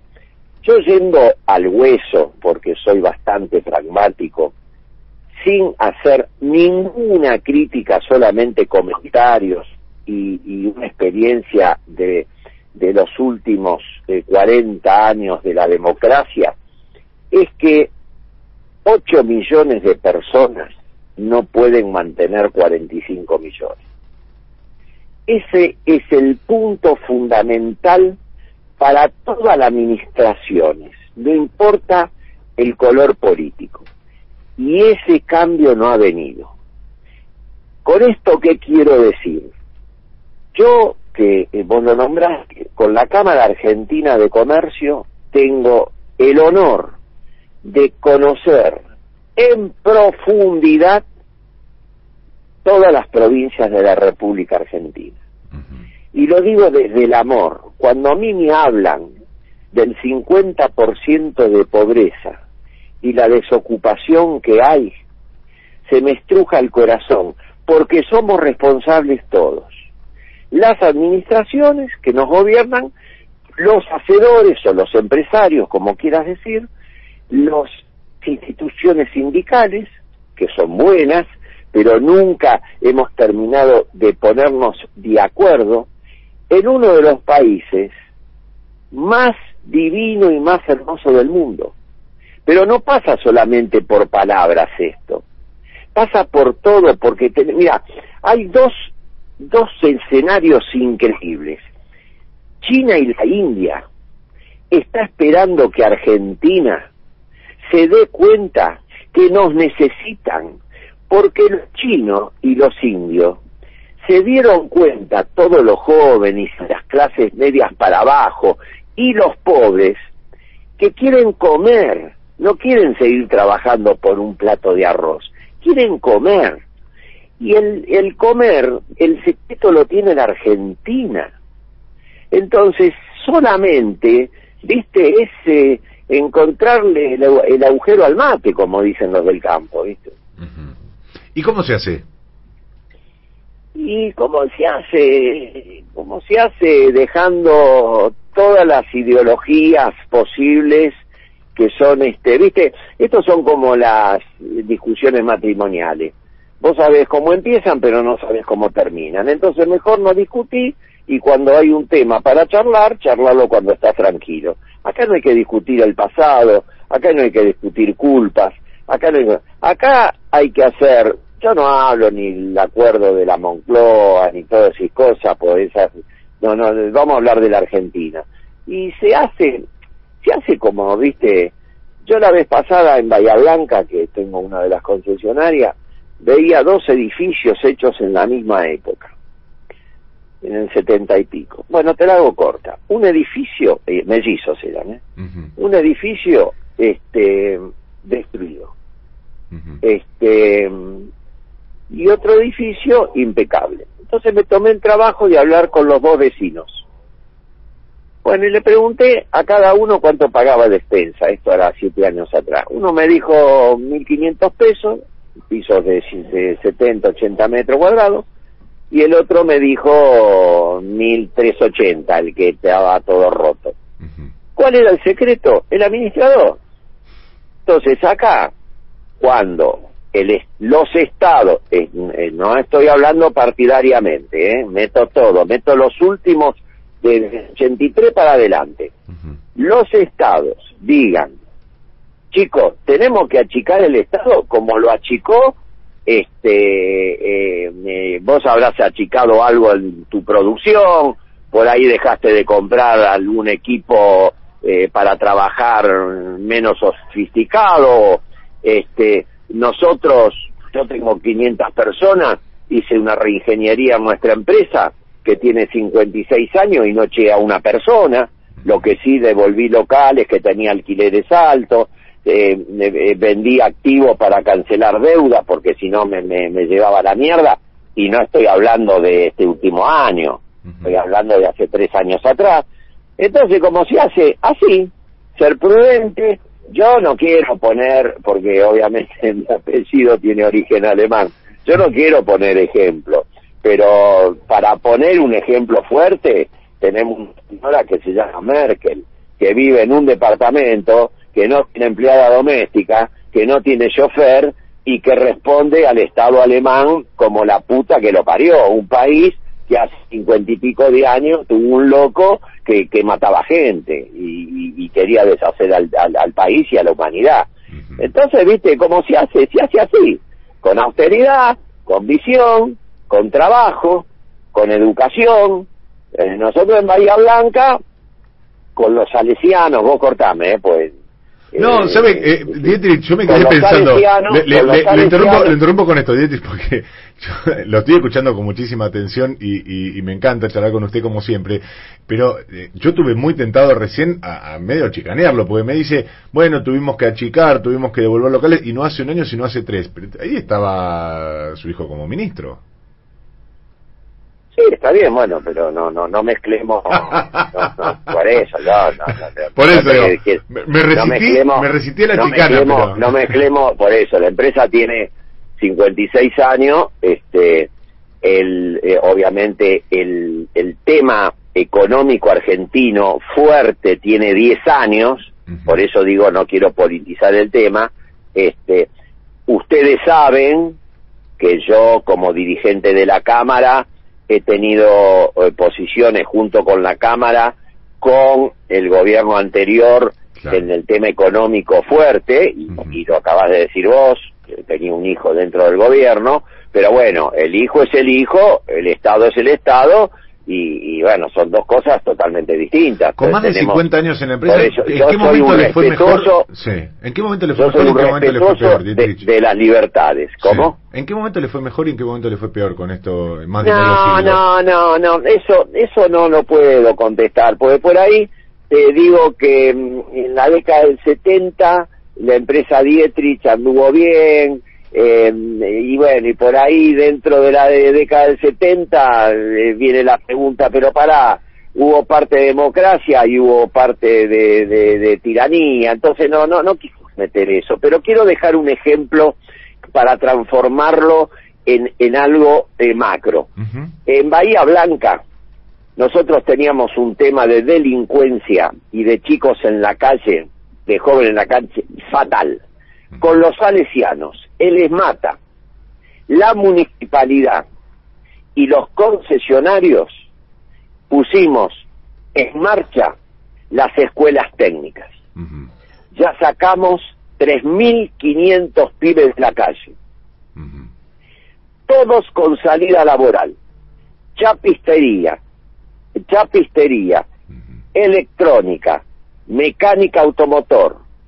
Ha sido un suceso. Ese suceso que dio, la vez pasada, hará un año y medio, dos años, un chico de 17 años, 18 años me dice, don Guillermo, solamente le quiero contar esto. No le voy a decir gracias, pero yo en mi vida anterior, a la mañana, afanaba. Nunca me pescaron, así fue la charla, ¿eh? y a la tarde pelotitas en el semáforo. Yo llegaba a mi casa y comía con mi pareja y mis dos hijos mirando el plato. Yo no podía clavarle los ojos en la cara a mi familia. Hoy, porque está trabajando en mi empresa, toda esta escuela tiene salida eh, eh, eh, laboral. Hoy, como en mi casa, y no pasa por la plata, me dice, como en mi casa y clavo los ojos porque estoy orgulloso de lo que logré. Entonces, ahí metemos, que todos lo dicen, ahí metemos la educación, el, el, el orgullo de trabajar y el aporte de tres patas, sindicato, los curas, la política que fue eh, con la municipalidad y, el empresario. Ahora, bueno, eh, Dietrich, usted me, estamos hablando con Guillermo Dietrich, eh, padre, empresario del rubro automotriz. Usted me dice, eh, me pone este ejemplo de un acuerdo tripartito o, o multisectorial, pero por otro lado yo le comento lo del acuerdo de precios y salarios que impulsa el gobierno y dice, no, eso ya se probó y no funciona. Sí, no, no, no, no, dije, no, no, A no, ver. dije, ¿cómo, cómo una alternativa para salir del, del, del problema que tenemos? Vale, pero no lo dejé, esto es como, viste, eh, yo soy mecánico, entonces esto es como el alambre. Yo te encuentro tirado con el auto y vos se te rompió un semieje, entonces yo te lo voy a arreglar. Para que hagas 100 kilómetros y llegues a un taller para que te cambien la pieza. Esa es la definición. Sí, vos llegaste al taller, pero no podés andar todo el año con el alambre. Entonces, yo comparto los acuerdos, pero empecemos a tomar un camino de que tenemos que resolver el tema de la pobreza en un país rico, tenemos que resolver el gasto público, que es el 45% del PBI, y tiene que ser aproximadamente el 25% del PBI. Tenemos que resolver que si vos comprás un litro de nafta, tiene el 65% de impuesto, tenemos que resolver que si compras un auto de, de, de un millón de pesos, el auto hay que hacerlo por 450 mil pesos porque el resto se lo lleva al Estado. Entonces ahí está el meollo de la cosa. Pero lo tenemos que resolver entre todos. Nada más. ¿Qué tal? Dale. Patricia Bari lo saluda. ¿Qué tal, Patricia? ¿Cómo va? Eh, quería consultarle cómo entiendo lo, lo que está planteando, pero digo, con un 45% de pobreza, eh, quizás achicar el Estado en, en estas condiciones eh, puede ser eh, contraproducente. Me parece que justamente es, es la idea con la que venía el, el gobierno anterior y, y se planteó ahí, bueno, cómo achicar si el no- gobierno, el- el- primero, se está creciendo. Achicar, eh, achicar el Estado no es mandar un telegrama y decirle al pibe que no venga a trabajar más. No. El, bueno, no estoy de acuerdo que el gobierno anterior haya achicado el Estado, pero no importa, no lo vamos a discutir. Ajá. Achicar el Estado, ¿qué es? Cuando las economías se ponen lentamente en marcha, yo tengo 500 y pico de personas, toda lo- la, la, la- la fábrica que tengo, bla, bla, bla, entonces tiene que haber un plan que yo tenga que tomar del Estado el 10% de mi plantilla. O sea, 50 personas tengo que tomar del Estado.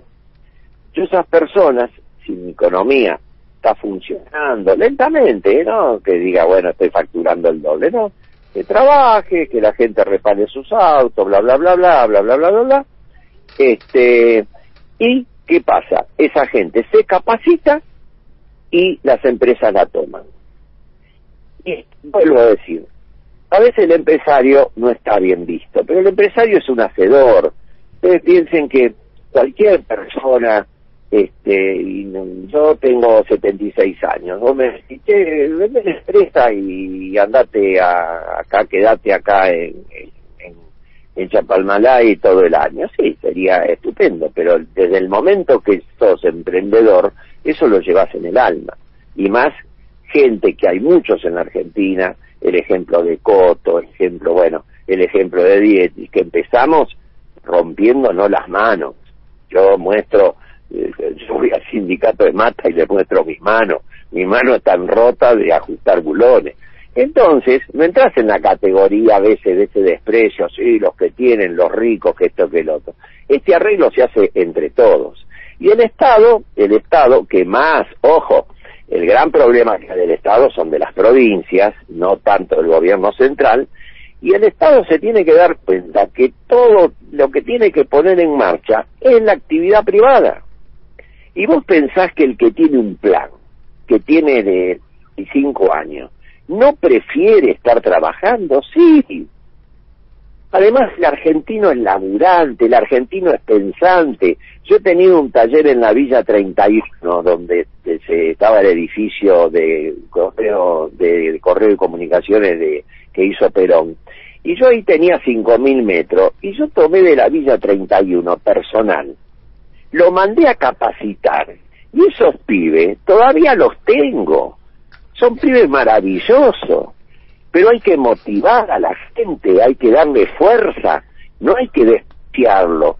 El, el, el darle una, una dávida, una, una, una propina, en el fondo es un desprecio. A vos no te gustaría que te pase. Entonces eso lo tenemos que poner en marcha en un país de vuelta en, minerales. El, ¿Saben con el tema que se viene, este tema de los autos eléctricos? ¿Saben qué es lo que tiene Argentina? Litio. El litio no va a alcanzar en el mundo para hacer los autos eléctricos. ¿Y cómo? Tenemos la puerta del mundo para todo. Entonces, ese, es- esa es mi percepción. Me dicen, ¿vos vas a seguir luchando? ¿Vos te vas a ir a otro país al lado, como algunos que se van a la mierda? No, yo no me voy a ir, si yo soy argentino hasta, hasta, la, hasta la médula. Yo empecé de cero, lo único que yo tuve, la gracia de Dios, que un tipo como Juan Manuel Fangio me dio autos para arreglar, los arreglaba, los vendía y yo iba y se los pagaba. Y así empezó este tipo que está hablando con ustedes hace 20 minutos. Ahí hay un, un, un titulazo, ¿eh? un gran empresario argentino que dice que no se va de la Argentina. Porque Claro. eso empieza a ser novedoso en un contexto donde Pero hay ¿cómo mucho- me, voy a, ¿cómo me voy a ir del mejor país del mundo? ¿Cómo me voy a ir del mejor país del mundo? ¿Cómo voy a perder la esperanza? La esperanza es el sueño de los que estamos despiertos. ¿Cómo me voy a ir del mejor país del mundo? Lo conozco, lo conozco del norte al sur todo. ¿Cómo me voy a ir? Sería loco si me voy del mejor país del mundo. Irse, no, está, eh, eh, está claro. Invertir más todavía, eh, porque bueno, eh, lo que falta también es eso, ¿no? Inversión y en este momento eh, quizás la, la inversión extranjera directa está más retirada y hay como una esperanza de que, bueno, que sea el empresariado nacional el que tome esas riendas. Y ¿Se es puede dar? factible, si, si, y, oye, si, si tienen todos mi pensamiento, se va a dar. se va a dar. Este, y, y obviamente, como todo, mirad, en las grandes crisis, eh, Henry Ford empezó con la fabricación del Forá en plena crisis, Estados Unidos. En las grandes crisis aparecen las oportunidades y ahí aparecen de vuelta el, el hacedor es inquieto, está observando permanentemente a ver dónde, dónde puede seguir actuando. ¿Usted cree que es un momento sí. para invertir, Dietrich? Sí, oíme, ¿cómo no vas a invertir si eh, eh, yo te cuento una cosa? Vos agarrás eh, hoy con la, con la, digamos, toda la información que tenés, eh, empezá a googlear un departamento en Madrid, en Italia, no sé, pone países latinos. Mínimo vale 6 lucas euro el metro. Eh, y acá vale eh, 1.800 euros el metro. ¿Cómo no vas a invertir? En la ciudad de Buenos Aires, una ciudad preciosa, Mendoza, esto, ¿cómo no vas a invertir? Dietrich, Este- eh, usted sabe que esta semana se reglamentó finalmente, después de un par de meses de sancionado, el- el- la ley de aporte extraordinario por única vez a las grandes fortunas. Eh, espero que no lo sienta como una infidencia si le pregunto si a usted le toca y qué opina en todo caso de este impuesto. Eh, son, diríamos, nosotros tenemos una empresa grande, este, obviamente hay varios accionistas, este, eh, en el caso nuestro, a todos los accionistas no, no les toca, en mi caso creo que tampoco, no sé si estoy debajo de los 200 millones, 100 millones, no sé cómo se van a evaluar las acciones, pero Creo que no lo vamos Yo, a llamar más. Si usted, eh, me, para- dice que no tiene esa fortuna, no lo llamamos más. ¿Qué quiere que le diga? Nosotros acá queremos, acá queremos ricachones en serio. Yo tengo ahí, tengo, tengo mi moto, pues sigo andando en moto, tengo un Ferrari, yo fui concesionario Citroën, ojo, no me quejo, eh, vivo como un rey, este, pero soy un convencido, siempre, siempre hago cosas y ayudo bastante, que no, no quiero hacer demagogia, a los que necesitan, porque siempre digo que yo para un, un asadito, estar con mis nietos y un arbolito y un poquito de jardín, y yo ya tengo la felicidad. El, el secreto más importante que no lo compra el dinero es la salud. Así que este, yo digo, yo trabajo sobre esa parte. No te digo que me hago el budista, pero trabajo sobre esa parte. Pero te cuento una cosa, este, yo en este tema de emergencia, eh, vamos a dejar este impuesto aparte, pero si necesito, por el tema de la pandemia, esta cifra, yo haría un bono. Un bono que ponele que lo cobren el día de mañana mis nietos.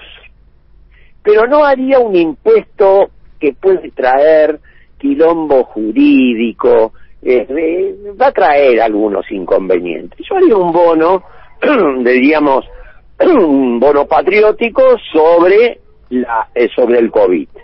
Ah, 20 años, chao, y listo. Entonces yo creo que ahí la gente va, te compra el bono y a otras cosas y por ahí el que no llega a 200 palos te dice, mira, yo tengo 100 y te pongo el 2% de 100 porque me interesa el bono. Nada más.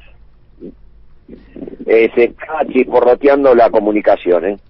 Dietrich, eh, quería mm, preguntarle cómo, cómo imagina la actividad de este año, ¿no? El comercio estuvo muy muy golpeado, el- sobre todo el año pasado con, con la pandemia y bueno, ahora parece que las señales que no no no no van a dar marcha atrás con, o sea, hacia cierres de vuelta de, de- de locales, pero cómo cómo está viendo, digamos, este 2021. Yo veo que obviamente va a ser mejor que el 20. Eh, en el 20 mucha gente quedó en el camino, otros eh, pudimos sortear el camino porque el Estado dio una gran ayuda, como las ATP y todo, todo esto lo que sabemos. Este, mm, y el 21 va a ser mejor porque, diríamos, el argentino en cuanto ve una pequeña, una pequeña luz al final del túnel, eh, le gusta consumir, le gusta cambiar la heladera, le gusta cambiar, además hay un tema muy interesante en el consumo de los grandes cambios que hay, que hoy reparar un artículo, el que fuere, desde un auto, una, una línea blanca o cambiar la teja, conviene hacerlo nuevo y no estar emparchando porque eso es carísimo. Entonces yo creo que va a haber menos volumen en todo sentido, en la línea blanca, esto, el otro. No quiero opinar del campo porque no tengo ni entiendo, este, pero va a, ser- va a haber actividad. Y hay un tema que tengamos en cuenta, o sea, al, al haber la emisión que hay, la gente los pesos se los quiere sacar de encima.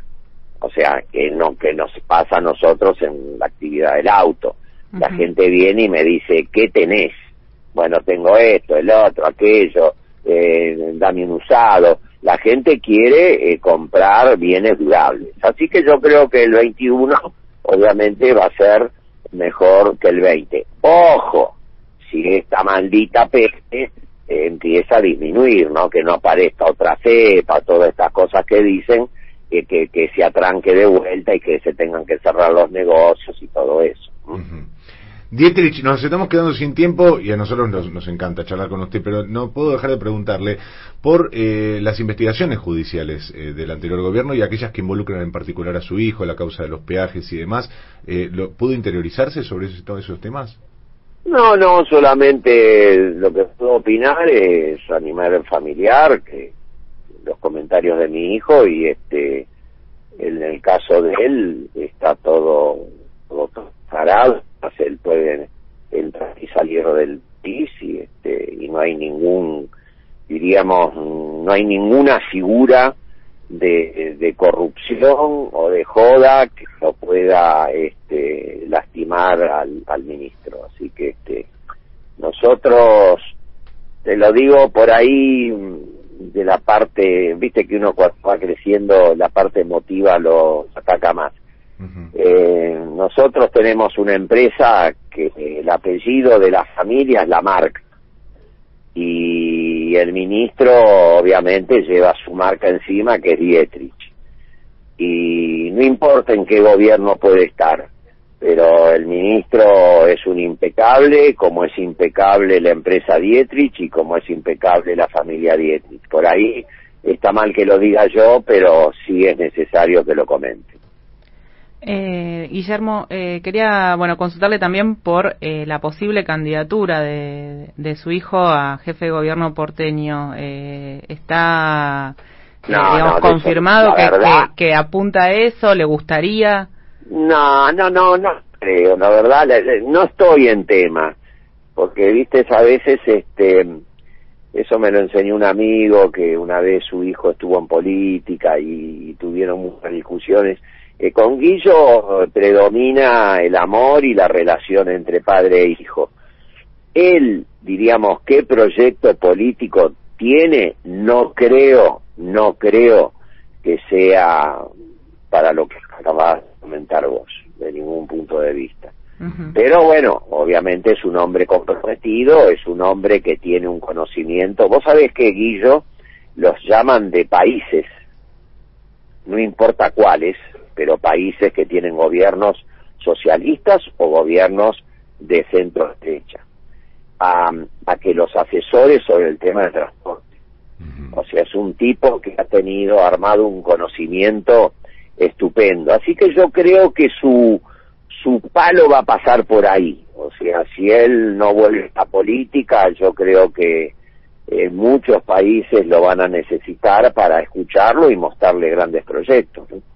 Le voy a Yo te algo. digo una cosa, eh, sacando de vuelta, sacando los temas. Yo estuve con cinco camioneros y los cinco me dijeron lo mismo. Me dijo, mire, jefe, yo a su hijo nunca lo traté, que esto, que lo otro, pero dígale que por día, con el paseo del bajo, yo me ahorro dos horas por día. Saque la cuenta, dos horas de embotellamiento, ¿eh? Saque la cuenta lo que es eso en mi vida multiplicado por los años que voy a vivir. Así que bueno, eh, hay cosas que por ahí se han hecho regular, otras mal, pero han tenido o ha tenido él y su equipo grandes aciertos. ¿no? Déjeme reconocerle, Dietrich, que como padre empresario de un hijo político, usted suena más amoroso que Franco Macri en su momento con, con Mauricio.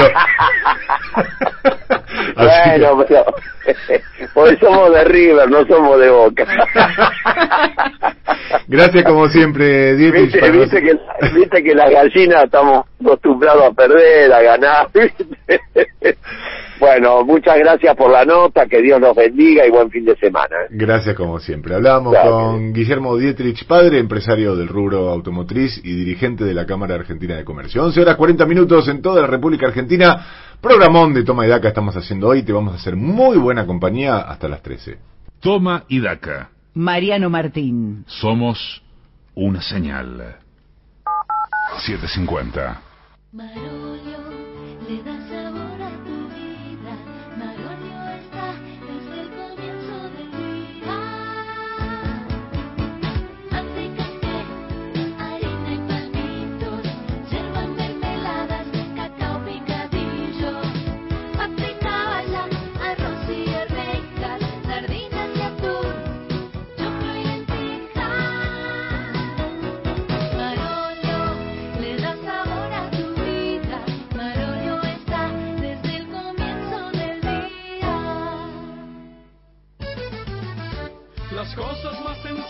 de la vida son molto importantes, no se olvidan. La pasta del domingo, la alegría y el aroma pomarola en la cocina. Por calidad, molto conviene, porque si es molto. Las cosas más sencillas de la vida ya volverán. Ahora quédate en casa. Te lo pide Molto, con más de medio siglo en la mesa de los argentinos. En Changomás y Walmart le encontramos la vuelta para que puedas llevarte todo lo que necesitas cuando vos quieras. Por eso, contás con nuestra semana de ofertas. Hasta el miércoles 3 de febrero, 3x2 en muchas marcas de galletitas. 50% en la segunda unidad de frescos y productos de almacén seleccionados. Además, aprovecha nuestra canasta Great Value con 10 básicos para toda la cena a solo 499 pesos. En Changomás y Walmart seguimos comprometidos para que a las familias argentinas no le falte nada. Para más información consulta en www.changomas.com.ar o en www.walmart.com.ar. El esfuerzo está valiendo la pena. No nos descuidemos ahora. Cuidarte es cuidarnos. Buenos Aires Ciudad junto a las empresas de higiene urbana. Del viernes al martes en Disco y Jumbo. 3x2 en vinos y champañas. 80% de descuento en la segunda unidad en marcas de protección femenina y capilares. 70% de descuento en la segunda unidad en marcas de galletitas, pañales y jabón para la ropa. Además, 50% de descuento en la segunda unidad en marcas de snacks, yogures y gaseosas. Además, llevando 4 leches las 3 niñas por un litro, 52 pesos cada una. Y llevando 2 gaseosas Coca-Cola sin azúcares por 2 litros 25, 119 pesos cada una. Disco y Jumbo. Nos juntamos para darte lo que necesitas. Y más. Para más información y exclusiones ingresa a jumbo.com.ar y disco.com.ar. Promoción válida del 29 de enero al 2 de febrero de 2021 en sucursales adheridas informadas en la web. No incluye productos de venta al precio ni precios cuidados. Beber con moderación. Prohibida la venta de bebidas alcohólicas a menores de 18 años. Excluye bodegas La Rural, Rutini Wines, Chandon, Terrazas de los Andes, Valmont, Latitud 33, Catena Zapata, Mercier, Kilos de los 7, Álamos, El Enemigo, Barón B, Escorihuela, Gascón y Brick. Máximo 24 unidades. No acumulable con otras promociones y o descuentos. Una señal. Seguimos en Toma y Daca. Toma y Daca. Un equipo para explicarte lo que pasa en tu idioma. Mariano Martín en AM750.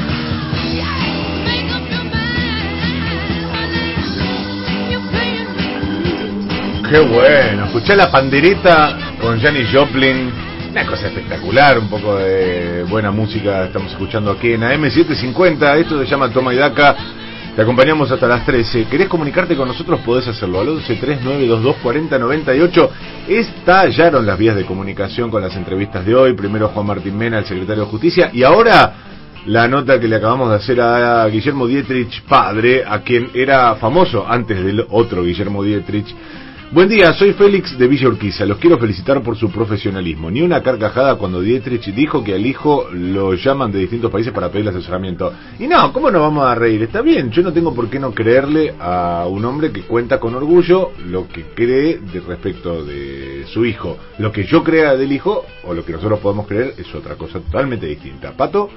Hola Mariano Equipo, mis felicitaciones por hacer entrevistas que le sacan el jugo al entrevistado. Otro tema, soy personal de la salud y no me pude registrar para la vacunación en Cava, dice Verónica de Palermo.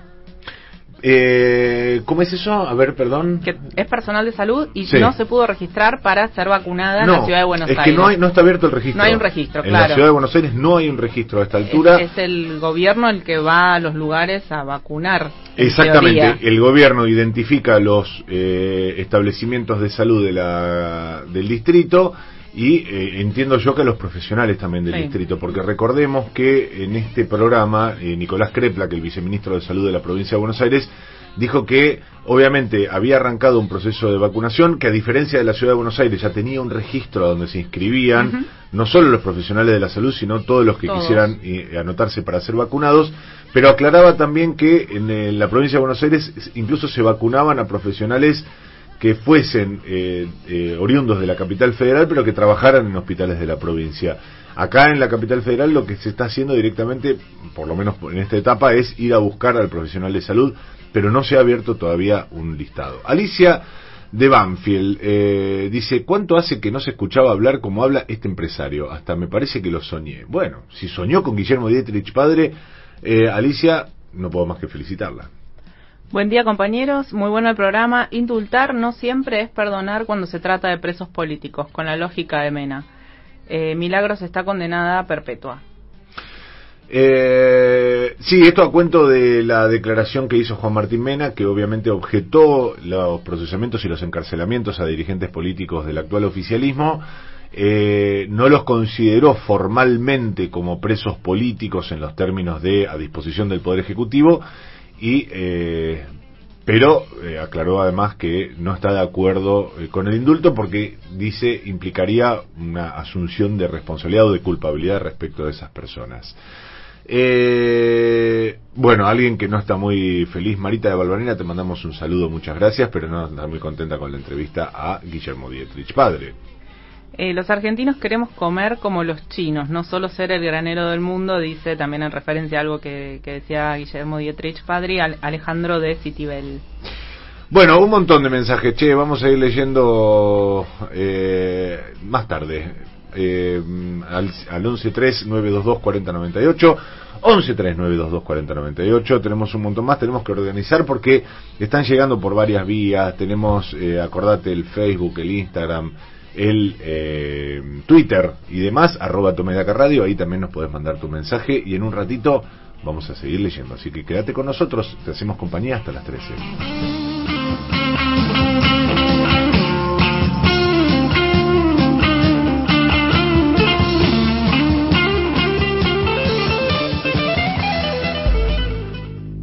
Seguimos en Toma y Daca.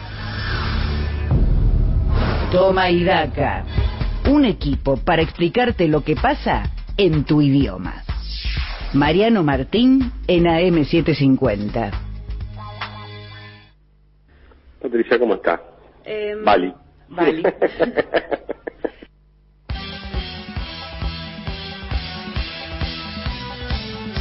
La economía en Toma y Daca es con Patricia Bali.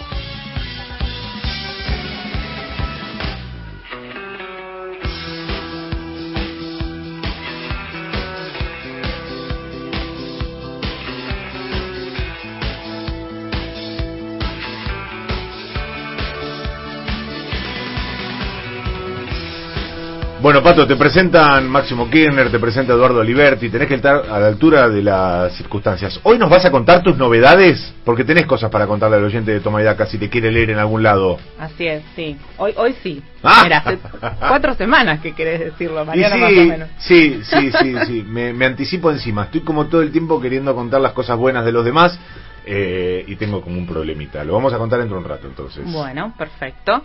Eh, como les decía en el principio, vamos a hablar un poco de, del dólar, que está este, todavía en esa tensa calma, como no si nos ponemos así poéticos. Eh, venía bastante tranquilo sobre el final de año, bueno, una época donde hay eh, más pesos volcados al consumo, eso también hace que eh, quizás haya menos para eh, presionar a, a los que quieren ahorrar en dólares, eh, si bien obviamente están todos los cepos vigentes, eh, hubo quienes, eh, bueno, se volcaron más a comprar a través del dólar MEP, se, se sofisticaron, digamos, un poco para hacer esa compra, pero en líneas generales, eh, bueno, la demanda estuvo tranquila en estos meses y llega el momento donde todos están viendo qué es lo que va a pasar para adelante, porque en un mes ya empieza eh, la liquidación de la cosecha, eh, hay que ver, bueno, cómo se llega, ¿no? Hay, hay, tiene que haber un mes de paz con el campo para que esa liquidación este, llegue finalmente, después de un arranque de año también este, con, con chispazos, ¿no? Con, con el sector, este, de, sobre todo de, de la, de la mesa de enlace. Eh, La liquidación del campo, Pato, son las tropas del general Alais, ¿viste? Eh, ya van a venir, ya ya van a venir, ya va a llegar. Ah, son estacionales, vienen cuando cuando se liquidan vienen y bueno, este, pero siempre está no esta posibilidad de que se pueda retener por cuestiones políticas. eh, entonces, bueno, lo, lo que se está esperando es, es que vengan esos dólares. Eh, y eh, bueno, el- la negociación con el Fondo Monetario, ¿no? que siempre está eh, atrás de, de- toda esta discusión, donde eh, se reafirmó, digamos, esta semana lo que nos decía este Sergio Chos a principio de año, que, bueno, esperan poder cerrarla antes de, de mayo, este, ¿no? Como para tener cierto horizonte de tranquilidad también y, y avanzar en otras negociaciones como Club de París y demás. Todo el mundo tomó el título ahora de Martín Guzmán esta semana Sí, diciendo ya lo queremos. dicho ya lo había dicho Chodos acá. Vino, vino al, al programa, ¿eh? lo, lo contó acá. Así es. Este, pero bueno, en, en ese escenario eh, está el mercado empieza como a mirar al dólar y también como a advertir de que bueno puede empezar a moverse un poco más. Este, es también la tensión, ¿no? Que, que se fuerza desde eh, un sector del mercado que siempre eh, avisa, avisa, avisa que todo va a ir para para peor y el gobierno vuelve a decir no estamos buscando eh, una devaluación, queremos evitar una devaluación la inflación este, también acelera. Entonces, eh, hay ahí un, un punto este, fundamental como para tener, eh, evitar una devaluación, ¿no? En- entonces, eh, también el gobierno como contrapartida refuerza el cuidado de las divisas que tiene el Banco Central, de las reservas. Hoy les decía, hoy sábado, rarísimo, este, sale la suspensión de nueve importadores que hicieron compras eh, en el exterior y, este, digamos, pidieron dólares para pagar esas compras, pero después la mercadería no llegó o no eh, no se volcó toda la que habían eh, declarado que, que iban a comprar.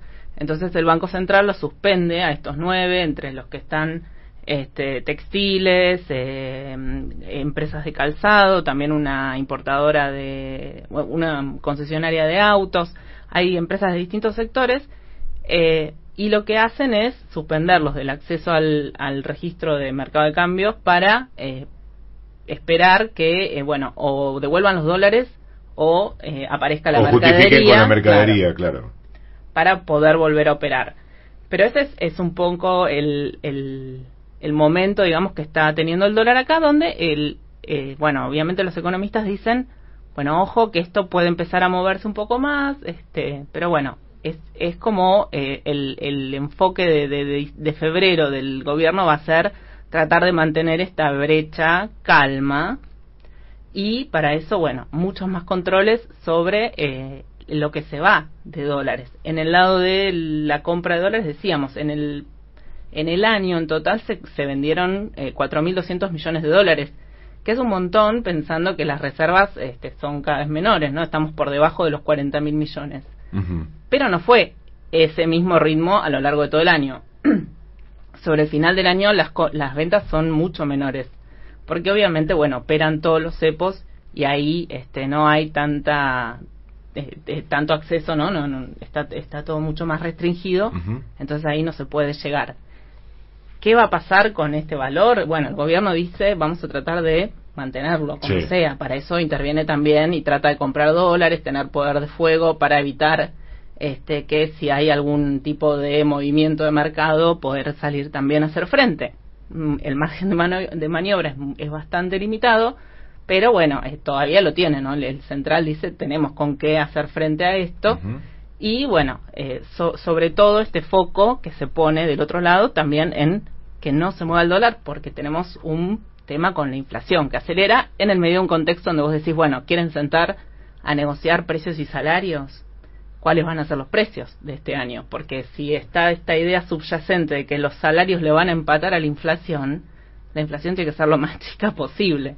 Sí, por eso, por eso está en el presupuesto este 29% que eh, en la lectura de, de- de muchos analistas y sobre todo las consultoras, las, las mismas que releva el Banco Central, ¿no? Cuando hace ese sondeo que promedia los números que ellos van pautando, está muy por encima. Sí, está cerca del 50%.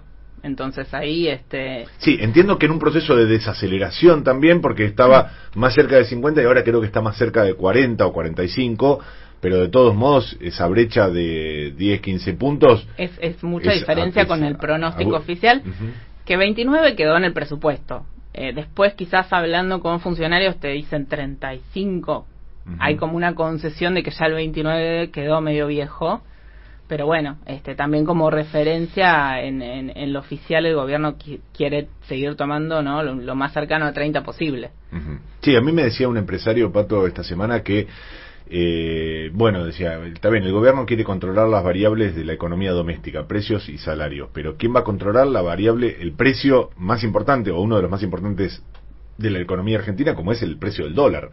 Eh, ahí está la clave y eh, ahí el que tiene eh, más resortes es el Poder Ejecutivo, sin lugar a dudas. Resortes exiguos, resortes eh, decrecientes, resortes que tienen un límite en, en términos de las reservas, pero resortes al fin. Entonces, eh, ahí tienen un punto lo- los empresarios, porque dicen, sí, a ver, yo puedo en- en- encarrilar junto con, con mi gremio eh, algún tipo de, de sendero, pero después se va todo el diablo con el tipo de cambio y ¿qué hacemos con ese Sí, compromiso? sí, si suben todos los costos, obviamente eso va a quedar este, ¿no? en, en, en, en la nada.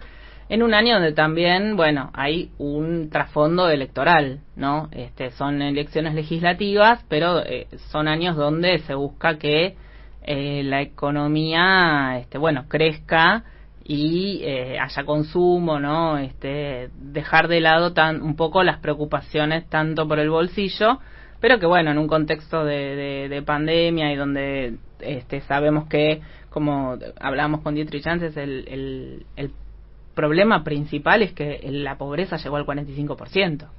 Entonces, este, bueno, o sea, todas las variables tienen que estar bajo control porque todas también afectan, si, si aumentan los precios de los alimentos, aumenta eh, también el, el índice de pobreza. Pero bueno, fundamentalmente es, es ese el foco ¿no? de- del bolsillo en un año que donde también va a haber que ir a las urnas. Bueno, un año que se viene intenso, así que qué mejor que ir surfeándolo en la 750 todos los días con una programación que es extraordinaria y, por qué no, los sábados también, con todos los programas que están buenísimos, las 40 con eh, Felicitas Bonavita, eh, con nuestro querido amigo y gurú espiritual Carlos Ulanowski y su reunión cumbre. Aquí en Toma y Daca, por supuesto, te vamos a acompañar todo el año de 10 a 13 los sábados en las 7.50. Ahora nos tomamos este respiro, pero siempre llenos de información, porque llega nuestro gran amigo y compañero Ricardo Álvarez con el panorama informativo de las 7.50. Somos la radio con más crecimiento en los últimos años. Somos el medio con más desarrollo en la web. Somos la red federal más consolidada, con casi 200 repetidoras a lo largo y ancho del país. Somos la emisora destinada a ser más escuchada de Argentina. Somos AM750. Somos Una señal. Presenta Maxi Consumo, el supermercado mayorista donde siempre ahorras algo más. Al mediodía, Panorama. 750. Derecho a la información.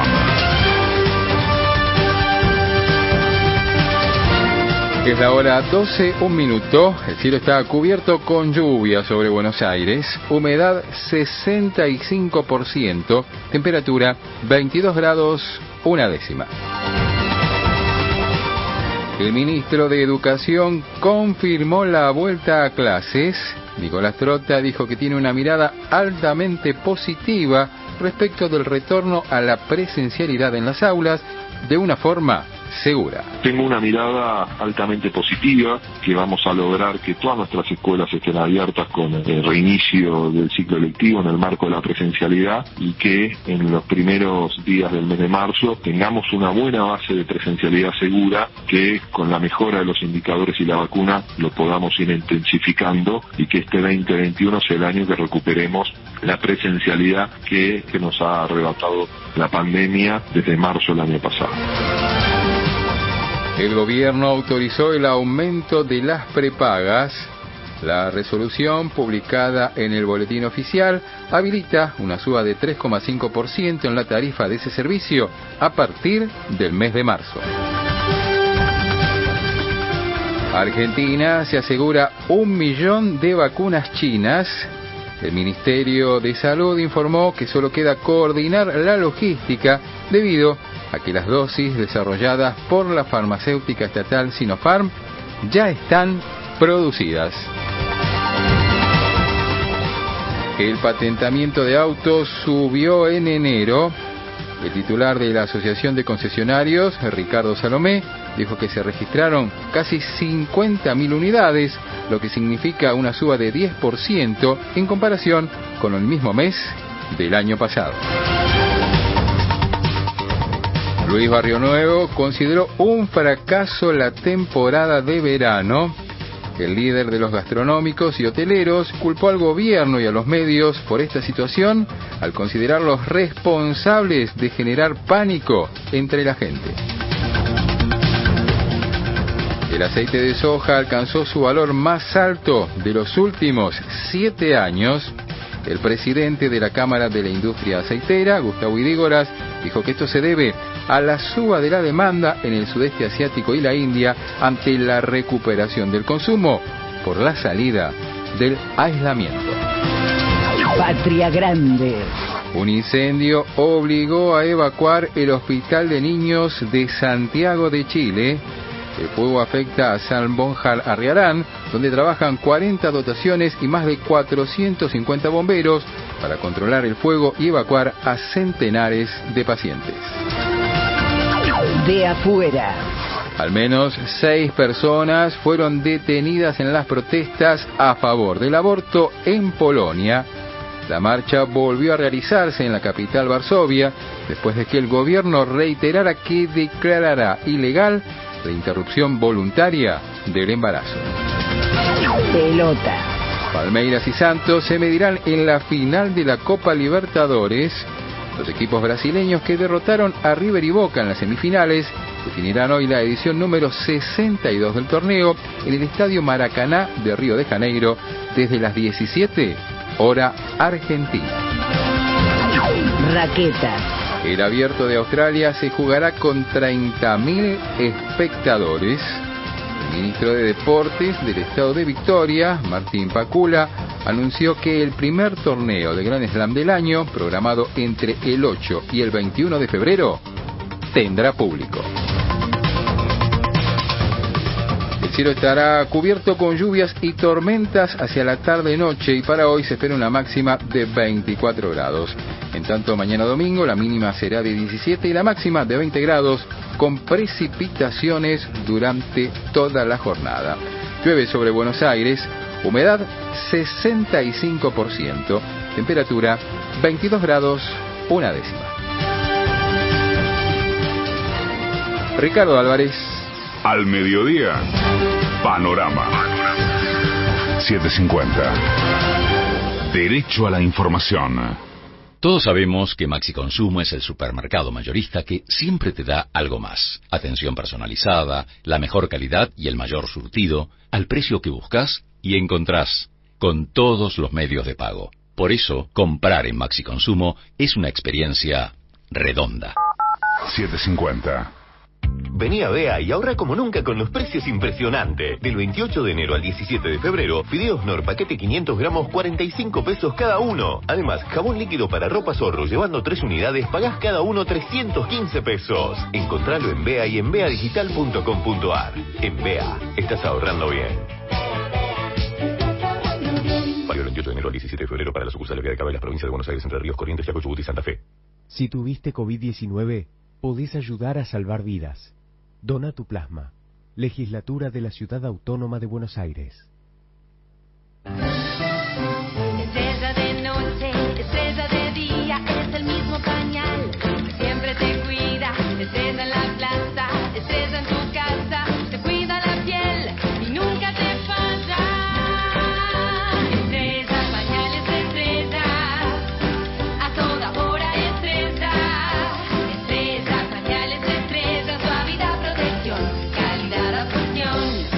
Pañal para la noche y el día.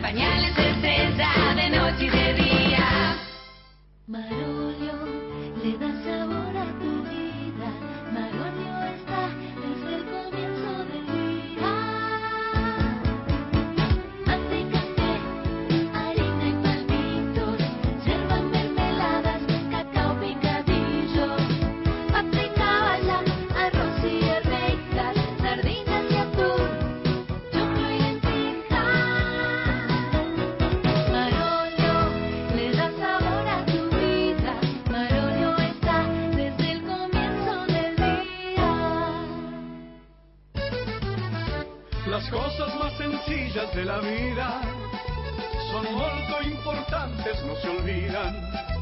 La pasta del domingo, la alegría y el aroma pomarola en la cocina. Por calidad, molto conviene, porque si es molto, molto bene. Las cosas más sencillas de la vida ya volverán. Ahora quédate en casa. Te lo pide Molto, con más de medio siglo en la mesa de los argentinos.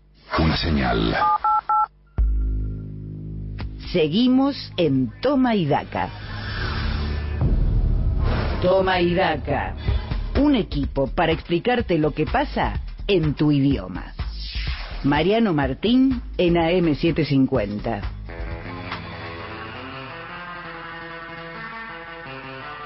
Bienvenidos a una nueva clase de La Escuelita de los Sábados de Toma y Daca, el hecho civilizado en el país populista.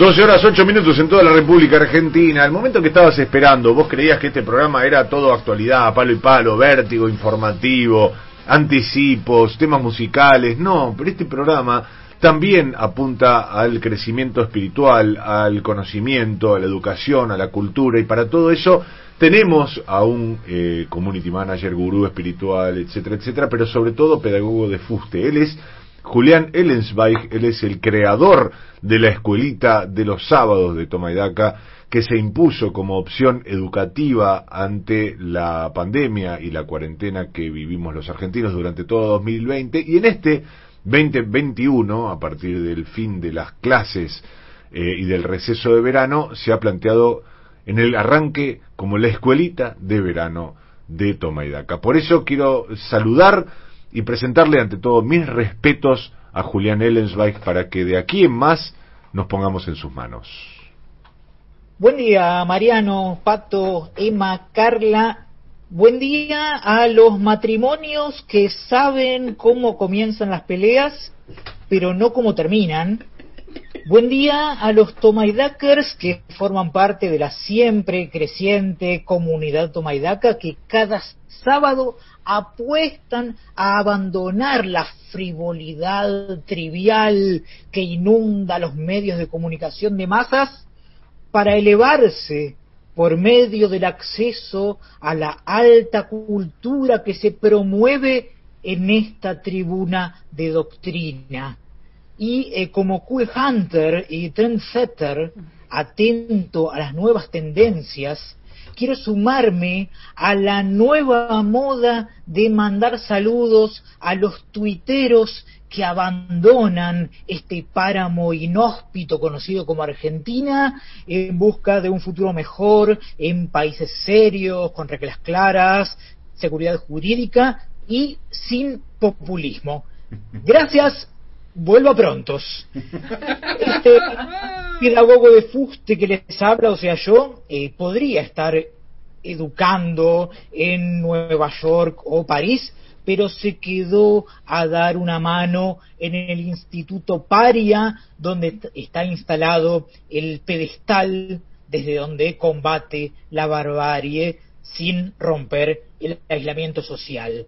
Y eh, desde mi pedestal instalado en el Instituto Paria, mando un saludo especial a mis colegas de la Fundación Macri, que fue creada para trabajar en la mejora de las condiciones de vida de los argentinos, para que tengan la libertad y las herramientas para elegir la vida que quieren vivir.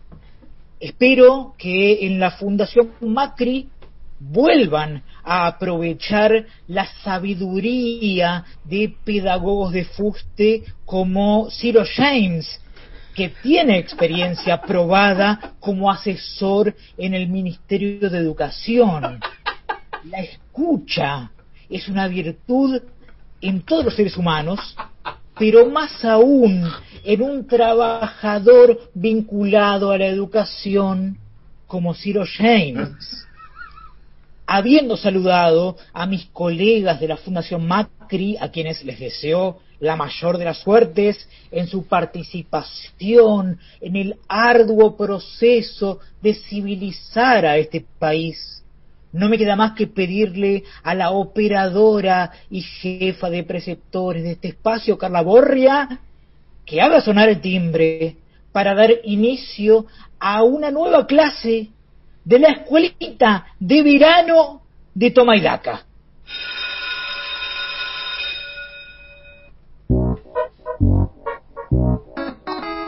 Hola chiques, ¿cómo están disfrutando del verano anguchados y sin barbijo? ¿Ya se prepararon para mantener la farsa del distanciamiento social preventivo y obligatorio o DIS hasta el primero de marzo?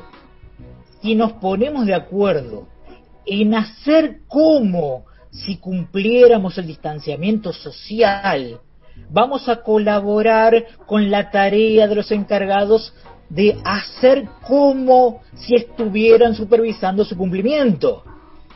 Y también podemos ayudar a combatir la pandemia haciendo de cuenta que se cumplió con la entrega de las vacunas Sputnik y haciendo de cuenta que no hubo un retraso en la producción que impactó en el plan de inmunización.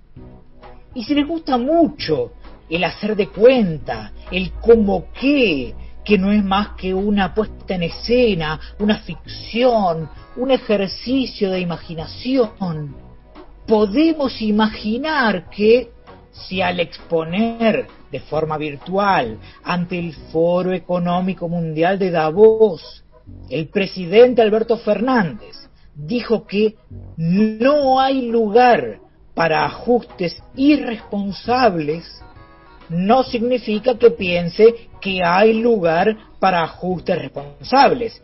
Y menos que menos significa que ya haya un ajuste en marcha. Hay que dejar gobernar, chiques. Era con todos. Ah, no, eh, fue con todos. Ah, volví a equivocarme. Es con todos. Eh, disculpen, me confundí de tiempo verbal. Es que recordé que el INDEC informó que la canasta básica alimentaria aumentó un 45,5% en 2020, casi 10 puntos porcentuales por encima de la inflación promedio y por un momento creí que ya no era con todos, sino con la mitad del país. Pero no es así. Es con Soros. Ah, no, es con todos. Perdón. Hasta se reglamentó el aporte solidario y extraordinario votado en diciembre del año pasado en el Congreso Nacional por obra y gracia de este lobista descarado que les habla, chiques.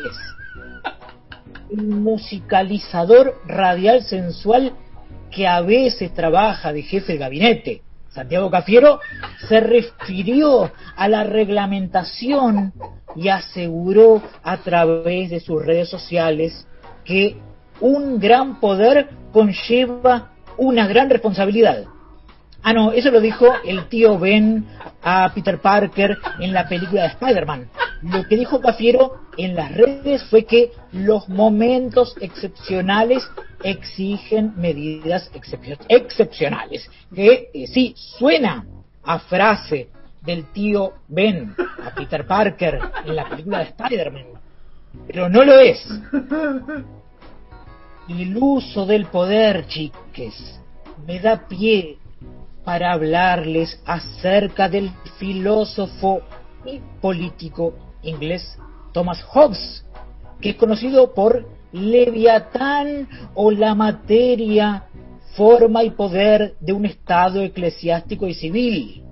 Este libro, conocido como Leviatán, que publicó en 1651, puede ser tomado como una justificación del Estado absoluto gracias al establecimiento de un contrato o pacto social desarrollado por los hombres como garantía de la seguridad individual y como forma de poner fin a los conflictos que por naturaleza generan estos intereses individuales. Homo homini lupus est, planteaba Hobbes. Ah, perdón, chiques, a veces me olvido de que en este país de bárbaros no todos dominan el latín. Les traduzco. El hombre es un lobo para el hombre. Esta era la base del pensamiento que llevaba a Hobbes a pensar en un estado absolutista, un leviatán, que evitara una lucha de todos contra todos. Ya sé lo que están pensando, chiques. ¿Ustedes creen que en Formosa, la provincia gobernada por Gildo Infran hace décadas, hay un leviatán? En el caso de que eso sea cierto, es probable que ese leviatán deba enfrentarse por el control del territorio con el pombero, esa criatura, una especie de duende o espíritu que forma parte de la mitología guaraní. La provincia de Formosa, que está ubicada en el noreste del país, limitando al norte con el río Pilcomayo, al este con el río Paraguay, al sur con los ríos Bermejo y Teuco, y al oeste con Salta, está repleta de criaturas sobrenaturales. El leviatán, el pombero, la, la, alternancia en el poder y las condiciones de salubridad en los centros de atención sanitaria son algunos de los mitos o seres fantásticos en los que creen algunos de los pobladores pese a que no está confirmada su existencia. En otros lugares de Argentina, como la ciudad de Buenos Aires, las creencias y mitologías son otras. Algunos porteños afirman que existe la mano invisible del mercado que asigna recursos de la mejor manera posible. Y también hay creyentes en algo que llaman cultura del esfuerzo y meritocracia. Lamentablemente hay nihilistas que no respetan la fe de los demás y que dicen que la meritocracia no es más que una mezcla entre herencia, nepotismo, lobby, acomodo, especulación, corruptela, oportunismo y devolución de favores. Subestimar la fe del prójimo y descalificar a los creyentes en la meritocracia, llamándolos ingenuos o cínicos, es una muestra de intolerancia que no podemos tolerar, chiques. Debemos ser intolerantes con los intolerantes, intolerantes con los intolerantes con los intolerantes. Y sobre todo ser intolerantes con los intolerantes con los intolerantes con los intolerantes, para que algún día todos podamos vivir en una sociedad en la que reine la tolerancia. Espero haber sido claro. Claro y tolerante.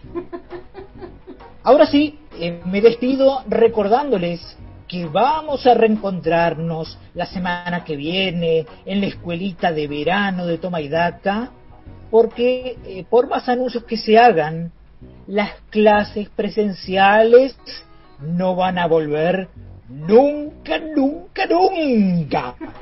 Como nunca, nunca, nunca se va a terminar la pandemia de coronavirus en Argentina a no ser que el gobierno compre millones de dosis de la vacuna producida por el laboratorio Pfizer, el auspiciante de la siempre, siempre, siempre objetiva y siempre, siempre, siempre independiente escuelita de verano de Tomaidaca.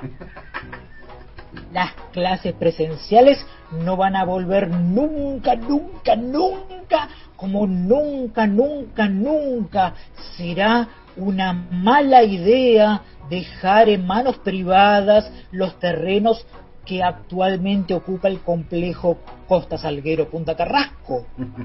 Por más que de los 7.053 expositores que hubo en las audiencias para debatir el proyecto, el 98% se haya opuesto al proyecto de complejo de torres que planea construir la gestión del jefe de desarrollos inmobiliarios porteño, Horacio Rodríguez Larreta.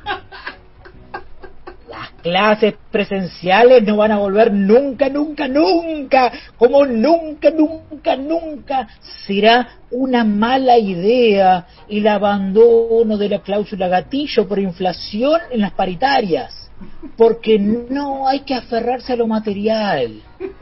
Como coach ontológico y gurú espiritual, recomiendo soltar el poder adquisitivo, soltar el salario real y soltar la compra de alimentos y dejar que la inflación fluya con libertad. Si sucede, conviene. Namaste. Las clases presenciales no van a volver nunca, nunca, nunca. Como nunca, nunca, nunca. Hay que dejar de ilusionarse con la posibilidad de que el secretario de Derechos Humanos, Horacio Pietragala, organice y conduzca un concurso para elegir al mejor contador de chistes de Formosa y se disfrace como para el carnaval y las clases presenciales no van a volver nunca, nunca, nunca, como nunca, nunca, nunca dejaré de impulsar al final de cada encuentro la legalización de la eutanasia en Argentina. Como lo vista descarado, estoy al tanto de que la diputada cordobesa Gabriela Esteves trabajó durante 2019 en un proyecto de ley que está en etapa de consulta con especialistas, aunque por el momento no hay fecha de presentación en el Congreso. Pero confío plenamente en mi capacidad de agenda setting.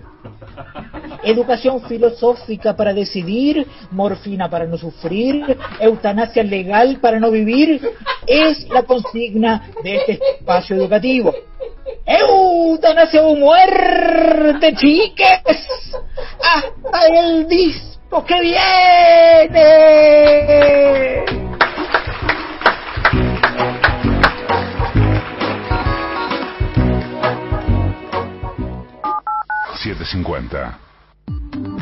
Ahora en Argentina podés disfrutar de Express Wi-Fi by Facebook gracias a su alianza con TotalNet. Pedilo por WhatsApp al 11 7200 2222 o a través de nuestra web www.total.net.ar. Empezá hoy a vivir el mañana. TotalNet en alianza con Express Wi-Fi by Facebook.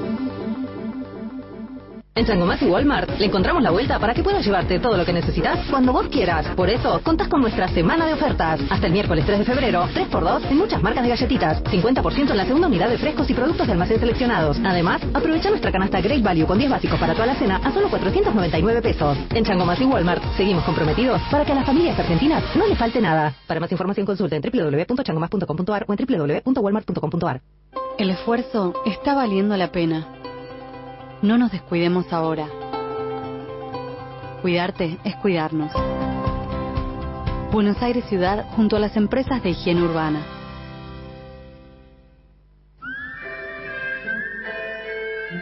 Sábados 23 horas. Radio Teatro. Ficción 750. Este sábado, La irresistible ascensión de Simoncín, de Martínez Lipac. Participación especial, Martínez Lipac, Rocío Bazán, Marina Glesser y Eduardo Aliberti. Del viernes al martes en Disco y Jumbo. 3x2 en vinos y champañas. 80% de descuento en la segunda unidad de marcas de protección femenina y capilares. 70% de descuento en la segunda unidad de marcas de galletitas, pañales y jabón para la ropa. Además, 50% de descuento en la segunda unidad de marcas de snacks, yogures y gaseosas. Además, llevando 4 leches las tres niñas por un litro, 52 pesos cada una. Y llevando dos gaseosas Coca-Cola sin azúcares por 2 litros 25, 119 pesos cada una. Disco y Jumbo. Nos juntamos para darte lo que necesitas. Y más. Para más información y exclusiones ingresa a jumbo.com.ar y disco.com.ar. Promoción válida del 29 de enero al 2 de febrero de 2021 en sucursales adheridas informadas en la web. No incluye productos de venta al precio ni precios cuidados. Beber con moderación. Prohibida la venta de bebidas alcohólicas a menores de 18 años. Excluye bodegas La Rural, Rutini Wines, Sandón, Terrazas de los Andes, Valmont, Latitud 33, Catena Zapata, Mercier, Clos de los 7, Álamos, El Enemigo, Barón B, Escorihuela, Gascón Brick. Máximo 24 unidades. No acumulable con otras promociones y o descuentos. Una señal.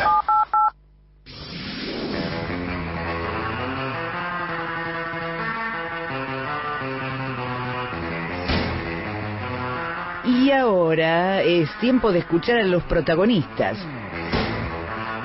En la señal, en AM750, en Toma y Daca, es momento de entrevista. Entrevista.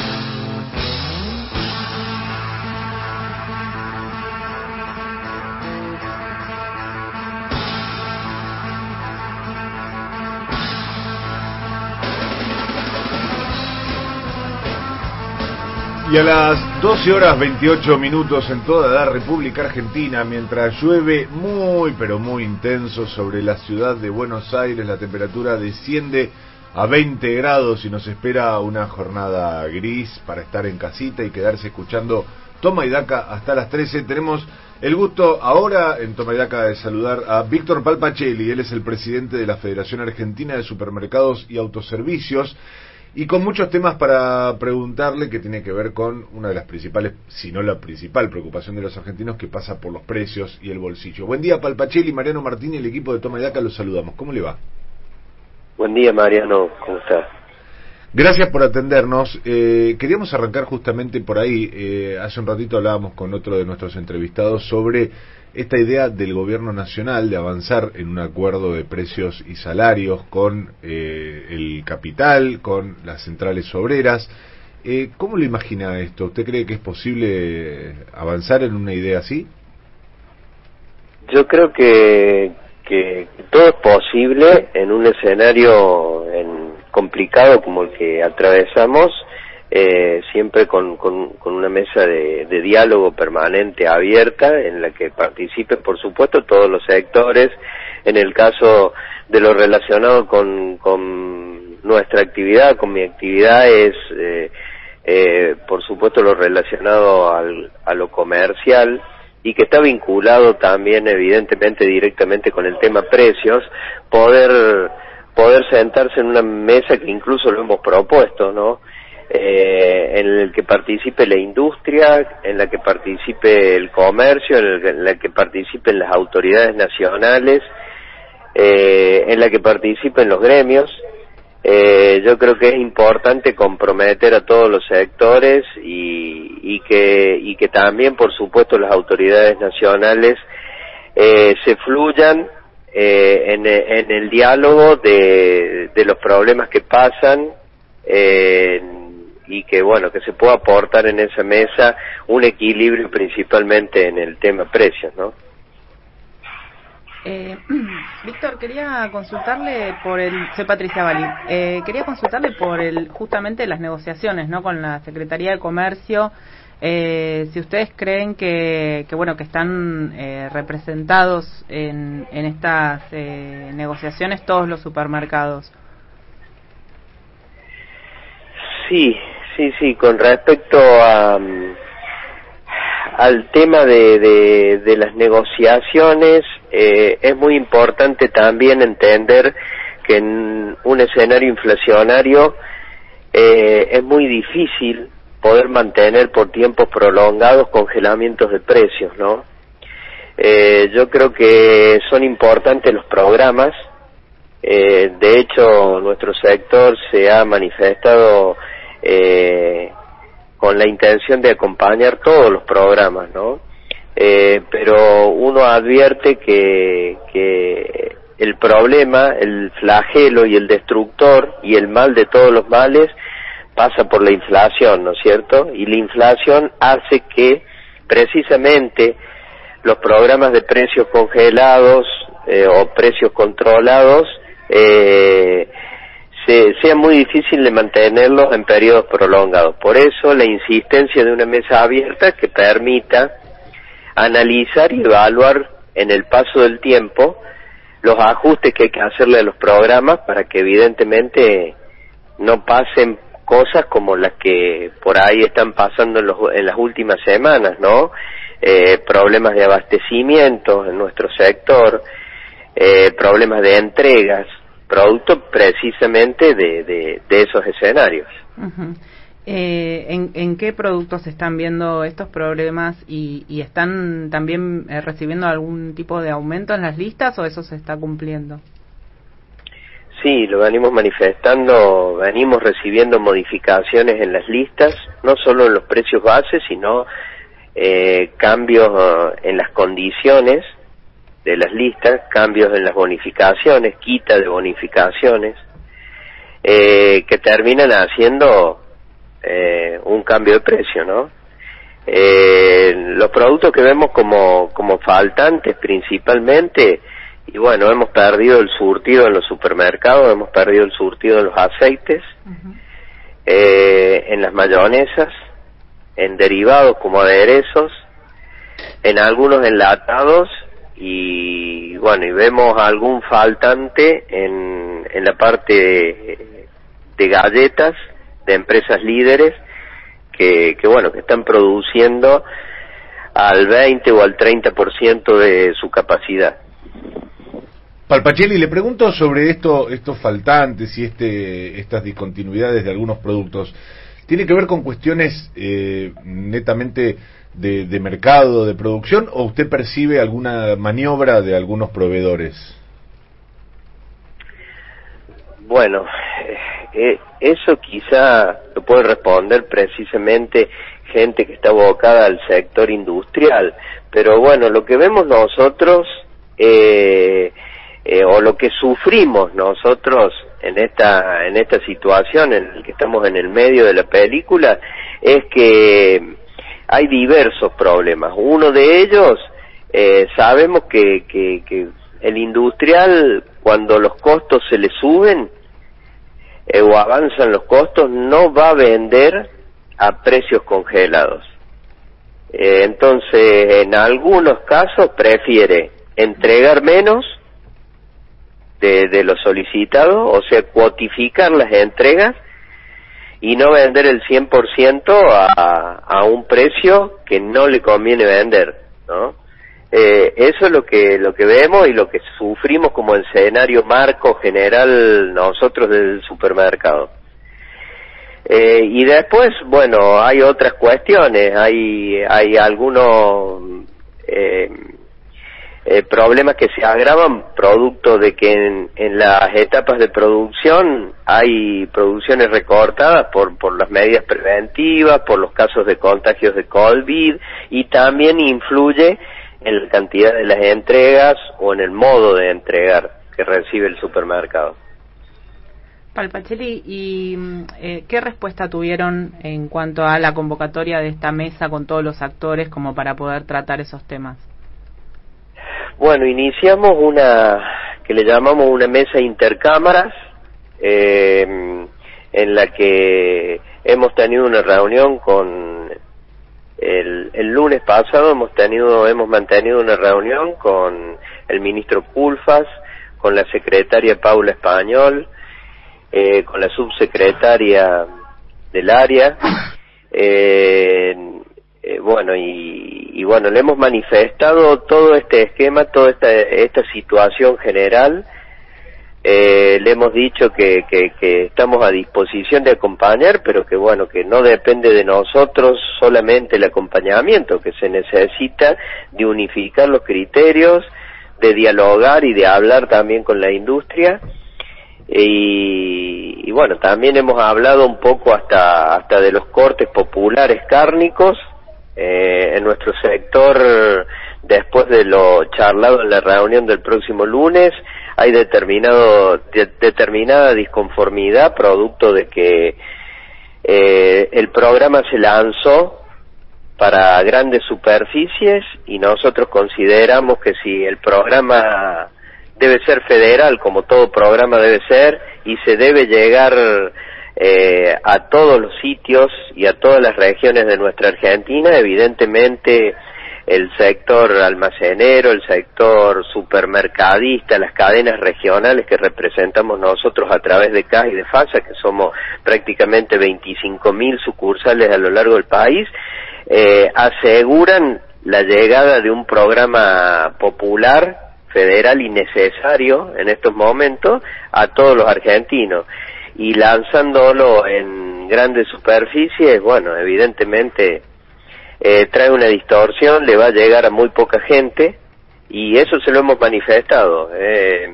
eh, bueno, incluso eh, hemos enviado un resumen de la reunión que, que lo hemos hecho público en el que se, se habla precisamente de todo lo que aconteció en la reunión que no fue corta. Eh, lo dice Víctor Palpacelli, presidente de la Federación de Supermercados, y sobre este punto eh, conversábamos recién del programa que ha lanzado el gobierno de cortes de carne a precios populares. Querría preguntarle cuál fue la explicación de los funcionarios para eh, marginar a, a su sector. Entendemos que en el anuncio del gobierno están contemplados 1.600 puntos de venta de estos cortes populares. En ningún caso los que usted representa, Palpacelli. ¿Por qué los dejaron afuera? Sí, bueno, eso es lo que desconocemos precisamente.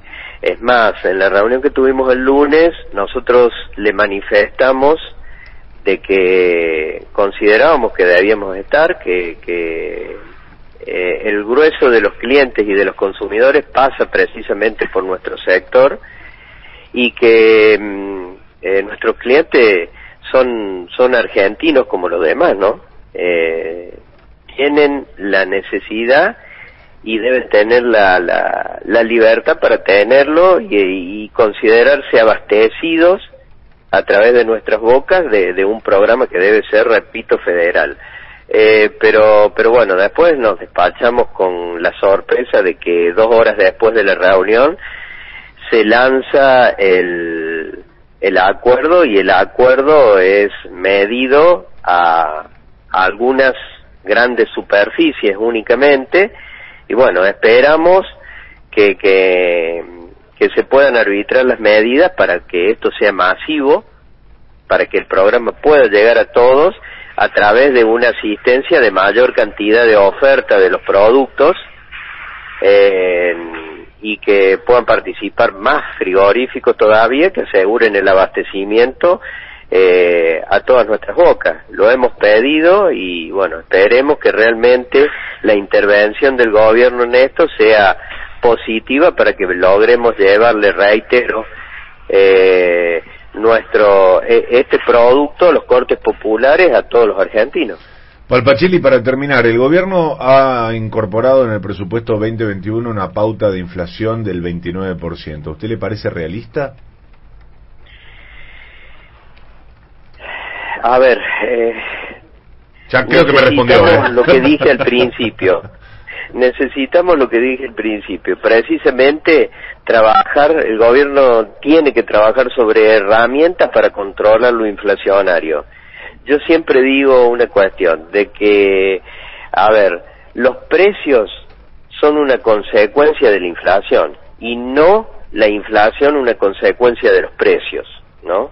Entonces, eh, sabemos que 2020 contra 2019 el análisis eh, de, de la inflación anual bajó más de 15 puntos interanualmente.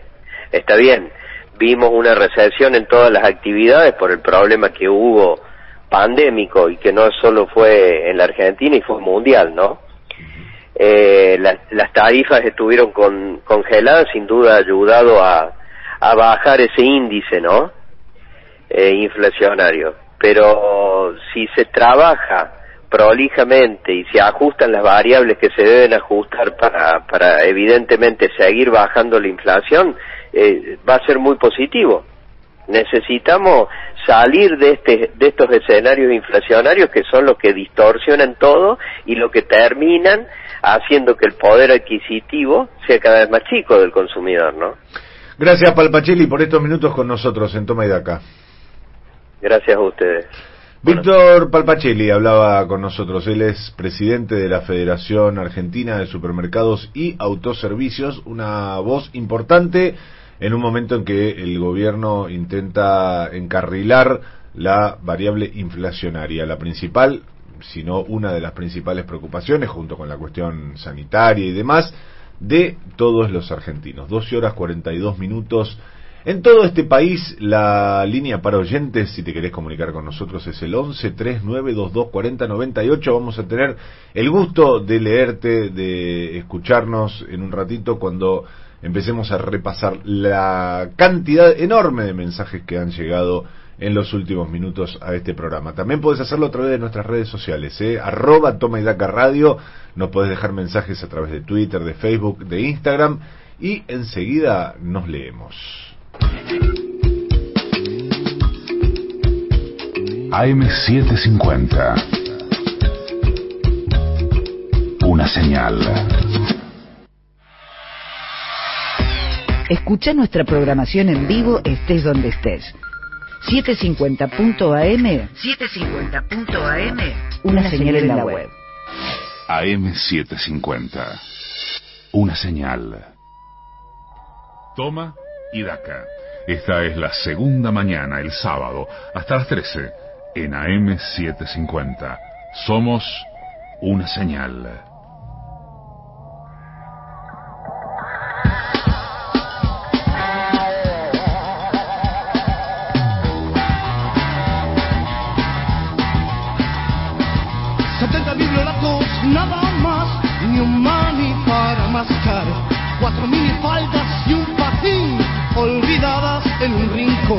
Salgan al sol, revienten,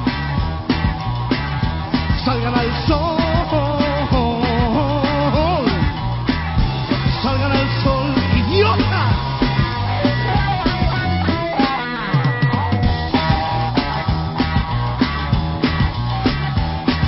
70 biblioratos, nada más, ni un mani para mascar, una secretaria en minifalda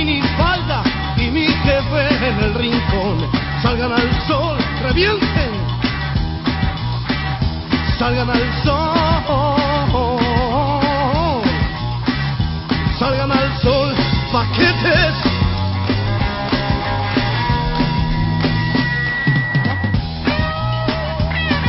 El que lo dice es Billy Bond y la pesada, porque en este programa siempre escuchamos los estrenos musicales, los temas de último momento, los rankings y los hits del verano. Hola amigos de Toma Daca, vamos a leer mensajes que llegan a las redes sociales de este programa, arroba Toma Radio. Dice, soy Daniel de San Miguel, yo también estuve en el recital de New Model Army. El gran ruso Berea me regaló la entrada. Qué grande el ruso Berea, por favor, un tipo más querido imposible. Yo era el único que vendía remeras de la banda. Estaba afuera y me vio el ruso, quien pasó por boletería y retiró una entrada para mí. Excelente el programa, una apertura mental muy necesaria. Che, Daniel, te voy a decir algo más. Es muy probable que yo te haya comprado una remera. Porque, ¿qué pasa? El tipo, como tiene memoria de corto plazo, yo siempre que puedo trato de llevarme algún souvenir de los grandes recitales que más me gustan. Y sobre todo de las bandas más desconocidas o menos populares acá. Entonces, ¿a dónde iba a conseguir una remera de New Model Army que no fuera en el recital de New Model Army? puerta, claro, jamás. Eh, Daniel, me debes eh, parte de tu fortuna, evidentemente. Eh, Pato, ¿más mensajes? Hola Tomaidaquenses. Sobre la justicia, la Corte Suprema tendría que estar formada por salas, penal civil, administrativo, etcétera, con tres jueces en cada una, más un tribunal que se encargue de definir a qué sala le corresponde cada caso, dice Federico. Gracias, Federico. De Marina del Buono dice, recién me engancho, estoy escuchando al representante de los supermercados. Me pregunto, ¿cuándo se naturalizó que fijar precios es potest- es potestad de los buitres? Anda a Dinamarca a subir los precios. El Estado controla todo y ningún ricachón se quejaría. Gracias, Marina, por el mensaje. Buen día, acuerdo con Dietrich, dice Alicia de Mar del Plata. Lástima que no habla de una reforma impositiva y financiera progresiva, solo hablan de achicar el Estado. Ellos no quieren ponerla nunca. Bueno, pero eso es, es medio eh, el ABC del empresariado argentino y yo me animo a decir que universal, ¿eh? no me imagino que en otros países del mundo los empresarios vayan por la vida diciendo sáquenme plata eh, de impuestos. Algunos lo dicen, algunos tienen como esa idea de ser este empresarios de las charlas TED y dicen sáquenme plata, pero son los menos y en algunos casos es más una cuestión de marketing que algo real. A ver, eh, más mensajes que llegan al 1139224098. Por ejemplo, eh, che, son muy largos. Algunos mensajes no los podemos leer porque son tan extensos que eh, nos perdemos con, con las ideas y no le damos tiempo a los otros oyentes. Hola equipo de Toma y Daca, con respecto a la reforma de la justicia quisiera saber si están contemplando el destrato que a través del tiempo sufrimos los trabajadores jubilados, esperando por años que se nos reconozcan nuestros derechos de cobrar una jubilación igual a, la que, a lo que cobran los trabajadores que están en actividad. Y un mensaje que se extiende eh, pero que no podemos leer por su longitud. Le agradecemos a Silvia de Valvanera. Creo que eso no está contemplado eh, ni de cerca en la reforma judicial, lamentablemente. Andrea de Liniers dice, eh, lo que quiere decir Dietrich es peronismo y todavía no se dio cuenta.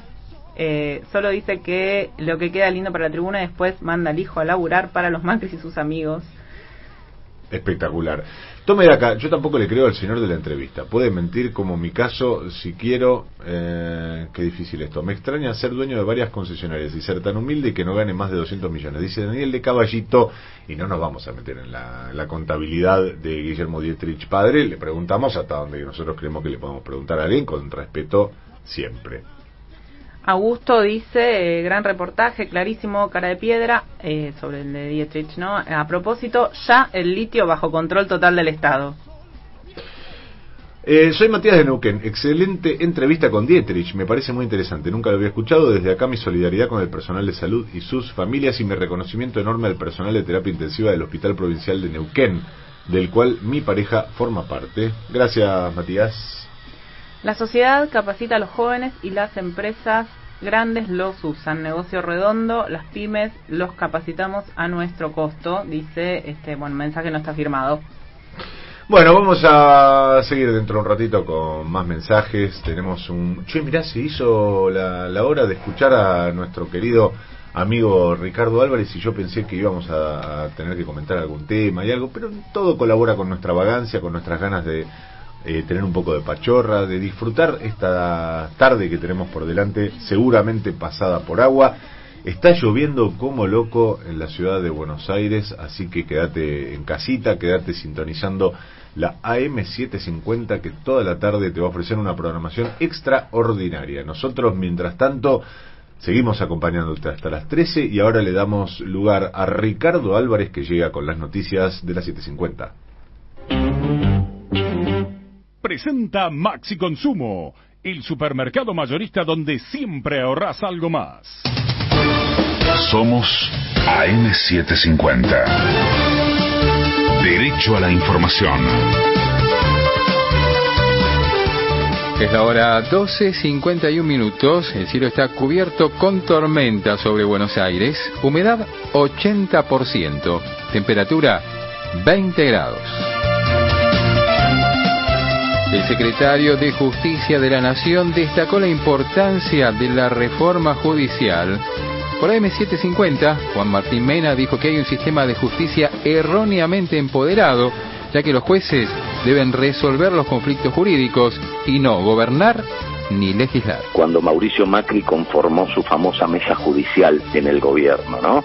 Esa mesa judicial, diría yo, casi fue el área más importante de su gestión durante los cuatro años. Y en esa mesa judicial incidían varios grupos de poder, no solo aquellos funcionarios que ejercían la labor de gobierno.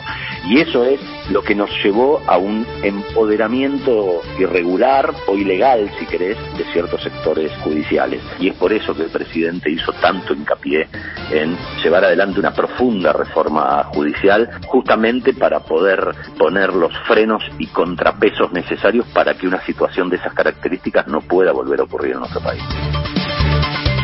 El gobierno oficializó el congelamiento de los alquileres. El decreto 66, que se publicó este sábado en el boletín oficial, alcanza los inmuebles destinados a viviendas únicas que se encuentren ocupados.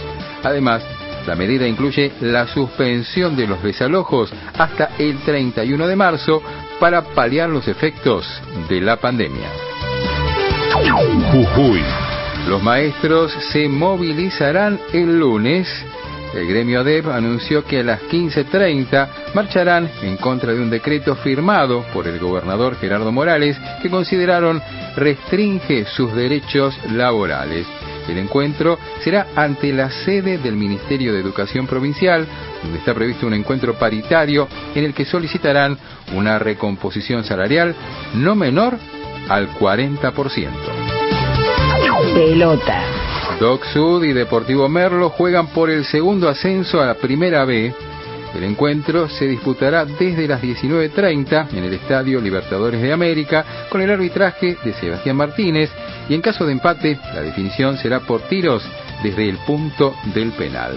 Recordemos que Doc Sud accedió a la final tras superar a Ituzaingó por 1 a 0, mientras que Deportivo Merlo empató con General La Madrid 2 a 2 y logró imponerse por 7 a 6 en la tanda de penales. El cielo está cubierto con tormenta sobre Buenos Aires. La visibilidad reducida a 7 kilómetros. Humedad 80%. Temperatura 20 grados. Ricardo Álvarez. Somos AM750. Derecho a la información.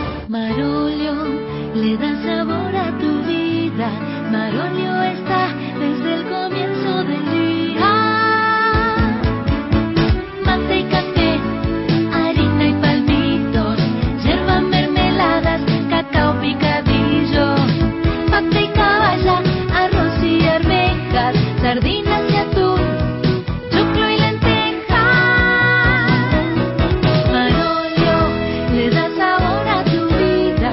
Marolio está desde el comienzo del día. Toma y daca. Mariano Martín. Somos una señal. We must say goodbye. There's no need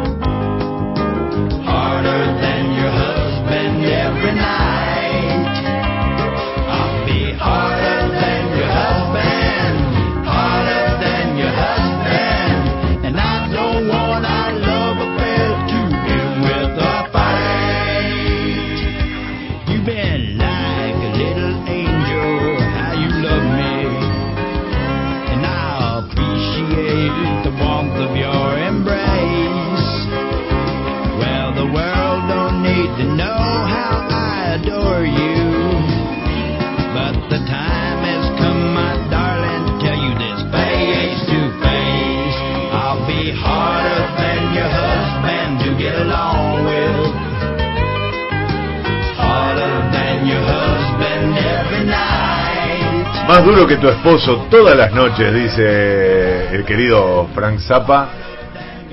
Qué lindo que es este tema. ¿no? Y tiene. ¿sé ¿A qué me hace acordar de este tema, Pato? A la invasión al Capitolio. Viste que eran. Sí, sí, claro, eh. Lo que se conoce como los white trash, los rednecks. eh, toda esa, esa cuestión del, del Estados Unidos del medio, eh, se supone que más eh, un cuadradito culturalmente, etcétera, etcétera. Y esta canción de Frank Zappa básicamente se burla Claro. de, de- de todo eso, ¿no? Un tipo que dice, bueno, más duro que, que tu marido. Buenos días, con lluvia y todo. Gracias por la entrevista con Guillermo, otro convincente y grande el pedagogo de Fuste con sus ironías. Gracias por desasnarnos. Ariana de Lomas de Zamora, que también nos saluda. Y el último mensaje lo va a leer Patricia Bali. Dice, eh, muy buenos los reportajes. Respecto a la música, mi papá creó su estudio de grabación en la década del 60 y ese disco de Billy Bond, que habíamos puesto hace un ratito, lo recuerdo muy bien. Contaba buenas anécdotas sobre los músicos, dice Mónica de Vicente López. Espectacular. Y hablando de la música, le mando un beso grande a Mercedes, eh, la mujer de Sebastián Lacunza, que se ha quejado amargamente de la música. Es algo con lo que tenemos que lidiar frecuentemente, incluso con altas autoridades de esta radio. Así que en cualquier momento eh, o somos eyectados o, o venceremos. No sabemos bien el resultado. La Pero eso ponemos un segundito, una, una cosita chiquita de música y enseguida lo tapamos con algún mensaje. Bueno, le mandamos un beso grande a Mercedes y a Sebastián, dos grandes amigos, eh, en este caso míos. Y para irnos, Pato, vamos a repasar un poco lo que fue el último anuncio del gobierno, eh, que fue anoche, eh, hace horas nada más. Eh, ¿Te acuerdas que en el principio de la pandemia y la cuarentena y demás, los anuncios sí. eran Oh, se viene la cadena. El presidente, Presentaciones, con el PowerPoint, con no, las las filminas. filminas de Alberto, el presidente, el jefe de gobierno porteño, el gobernador de la provincia de Buenos Aires, el Zoom con todos los gobernadores. Ahora te tiran un decreto a las nueve y media de la noche, nadie le da bola. Y resulta que se extendió el, el dispo otras cuatro semanas. Sí, así es. Desde el, bueno, primero de, de febrero hasta el 28, es todo el mes. Directamente, Este- vamos a estar eh, un mes más en una Sigue el situación de... distanciamiento social Preventivo eh, preventivo y, y obligatorio, obligatorio. el uso del barbijo, el uso del alcohol en gel, lavado de manos, ¿no? Todas las medidas de, de seguridad, de protección. Pero bueno, eh, sigue todo, digamos, como hasta ahora, no, no hubo cambios en, en lo que hace a la actividad. Exactamente, se extendieron los tiempos de las normas de distanciamiento, por eso acuérdense, acordémonos todos, eh, es un estironcito más y cada vez estamos más cerca de la vacunación. Es cierto también que en todo el mundo, no solo en la Argentina, eh, se han prolongado un poco los tiempos para el proceso de vacunación. Hay muchos problemas con los proveedores, con los laboratorios. Hay mucho tironeo, sobre todo en Europa, en la comunidad europea, eh, entre las eh, entre la industria eh, de medicamentos y los países y tironeos entre los propios países. Así que tenemos que tener el reconocimiento de que aunque sea marginal y muy chiquito todavía ha empezado el proceso de vacunación en la Argentina. Llegaron las primeras 300.000 dosis luego el- las otras 300.000 del segundo componente. Y ahora han llegado esta misma semana 220.000 eh, dosis más que son para 110.000 personas, es decir, son los dos componentes eh, en eh, un total de 110.000 personas, así que estaremos atentos a ver cómo continúa todo este proceso y siempre manteniendo la distancia, cuidándonos, utilizando barbijo. Pensemos en los más viejos, en los que tienen problemas, no nos eh, pasemos de pillos eh, creyendo que somos unos piolas bárbaros porque podemos poner en riesgo la vida de la gente que más queremos. 12 horas 59 minutos, ya estamos en el cierre de este programa que se llama Toma y Daca, que tiene en la operación técnica a la gran Carla Borria, en la producción ejecutiva plenipotenciaria y general a Emanuel Herrera, aquí a Patricia Bali, le mandamos un beso a Gaby Pepe que está concluyendo, me imagino, sus vacaciones. Julián Ellensweig, el hombre que está eh, del otro lado educándonos a todos. ¿Quién les habla? Mariano Martín se va preguntándole a Patricia Bali desde mañana, Pato, desde el lunes, perdón. Desde el lunes. ¿Dónde te vamos a leer, amiga? En el cronista. ¡Ah, ahora sí! Qué gran incorporación el cronista comercial, un diario donde tengo muchos y muy queridos amigos, ha tomado la decisión excelente de incorporar a nuestra querida amiga Patricia Vale, así que desde la semana que viene podrán leerla de lunes a viernes en ese prestigioso matutino. Nosotros nos despedimos y nos reencontramos el sábado que viene. No se muevan de las 7.50 que ya llega Carlos Ulanowski con su reunión cumbre.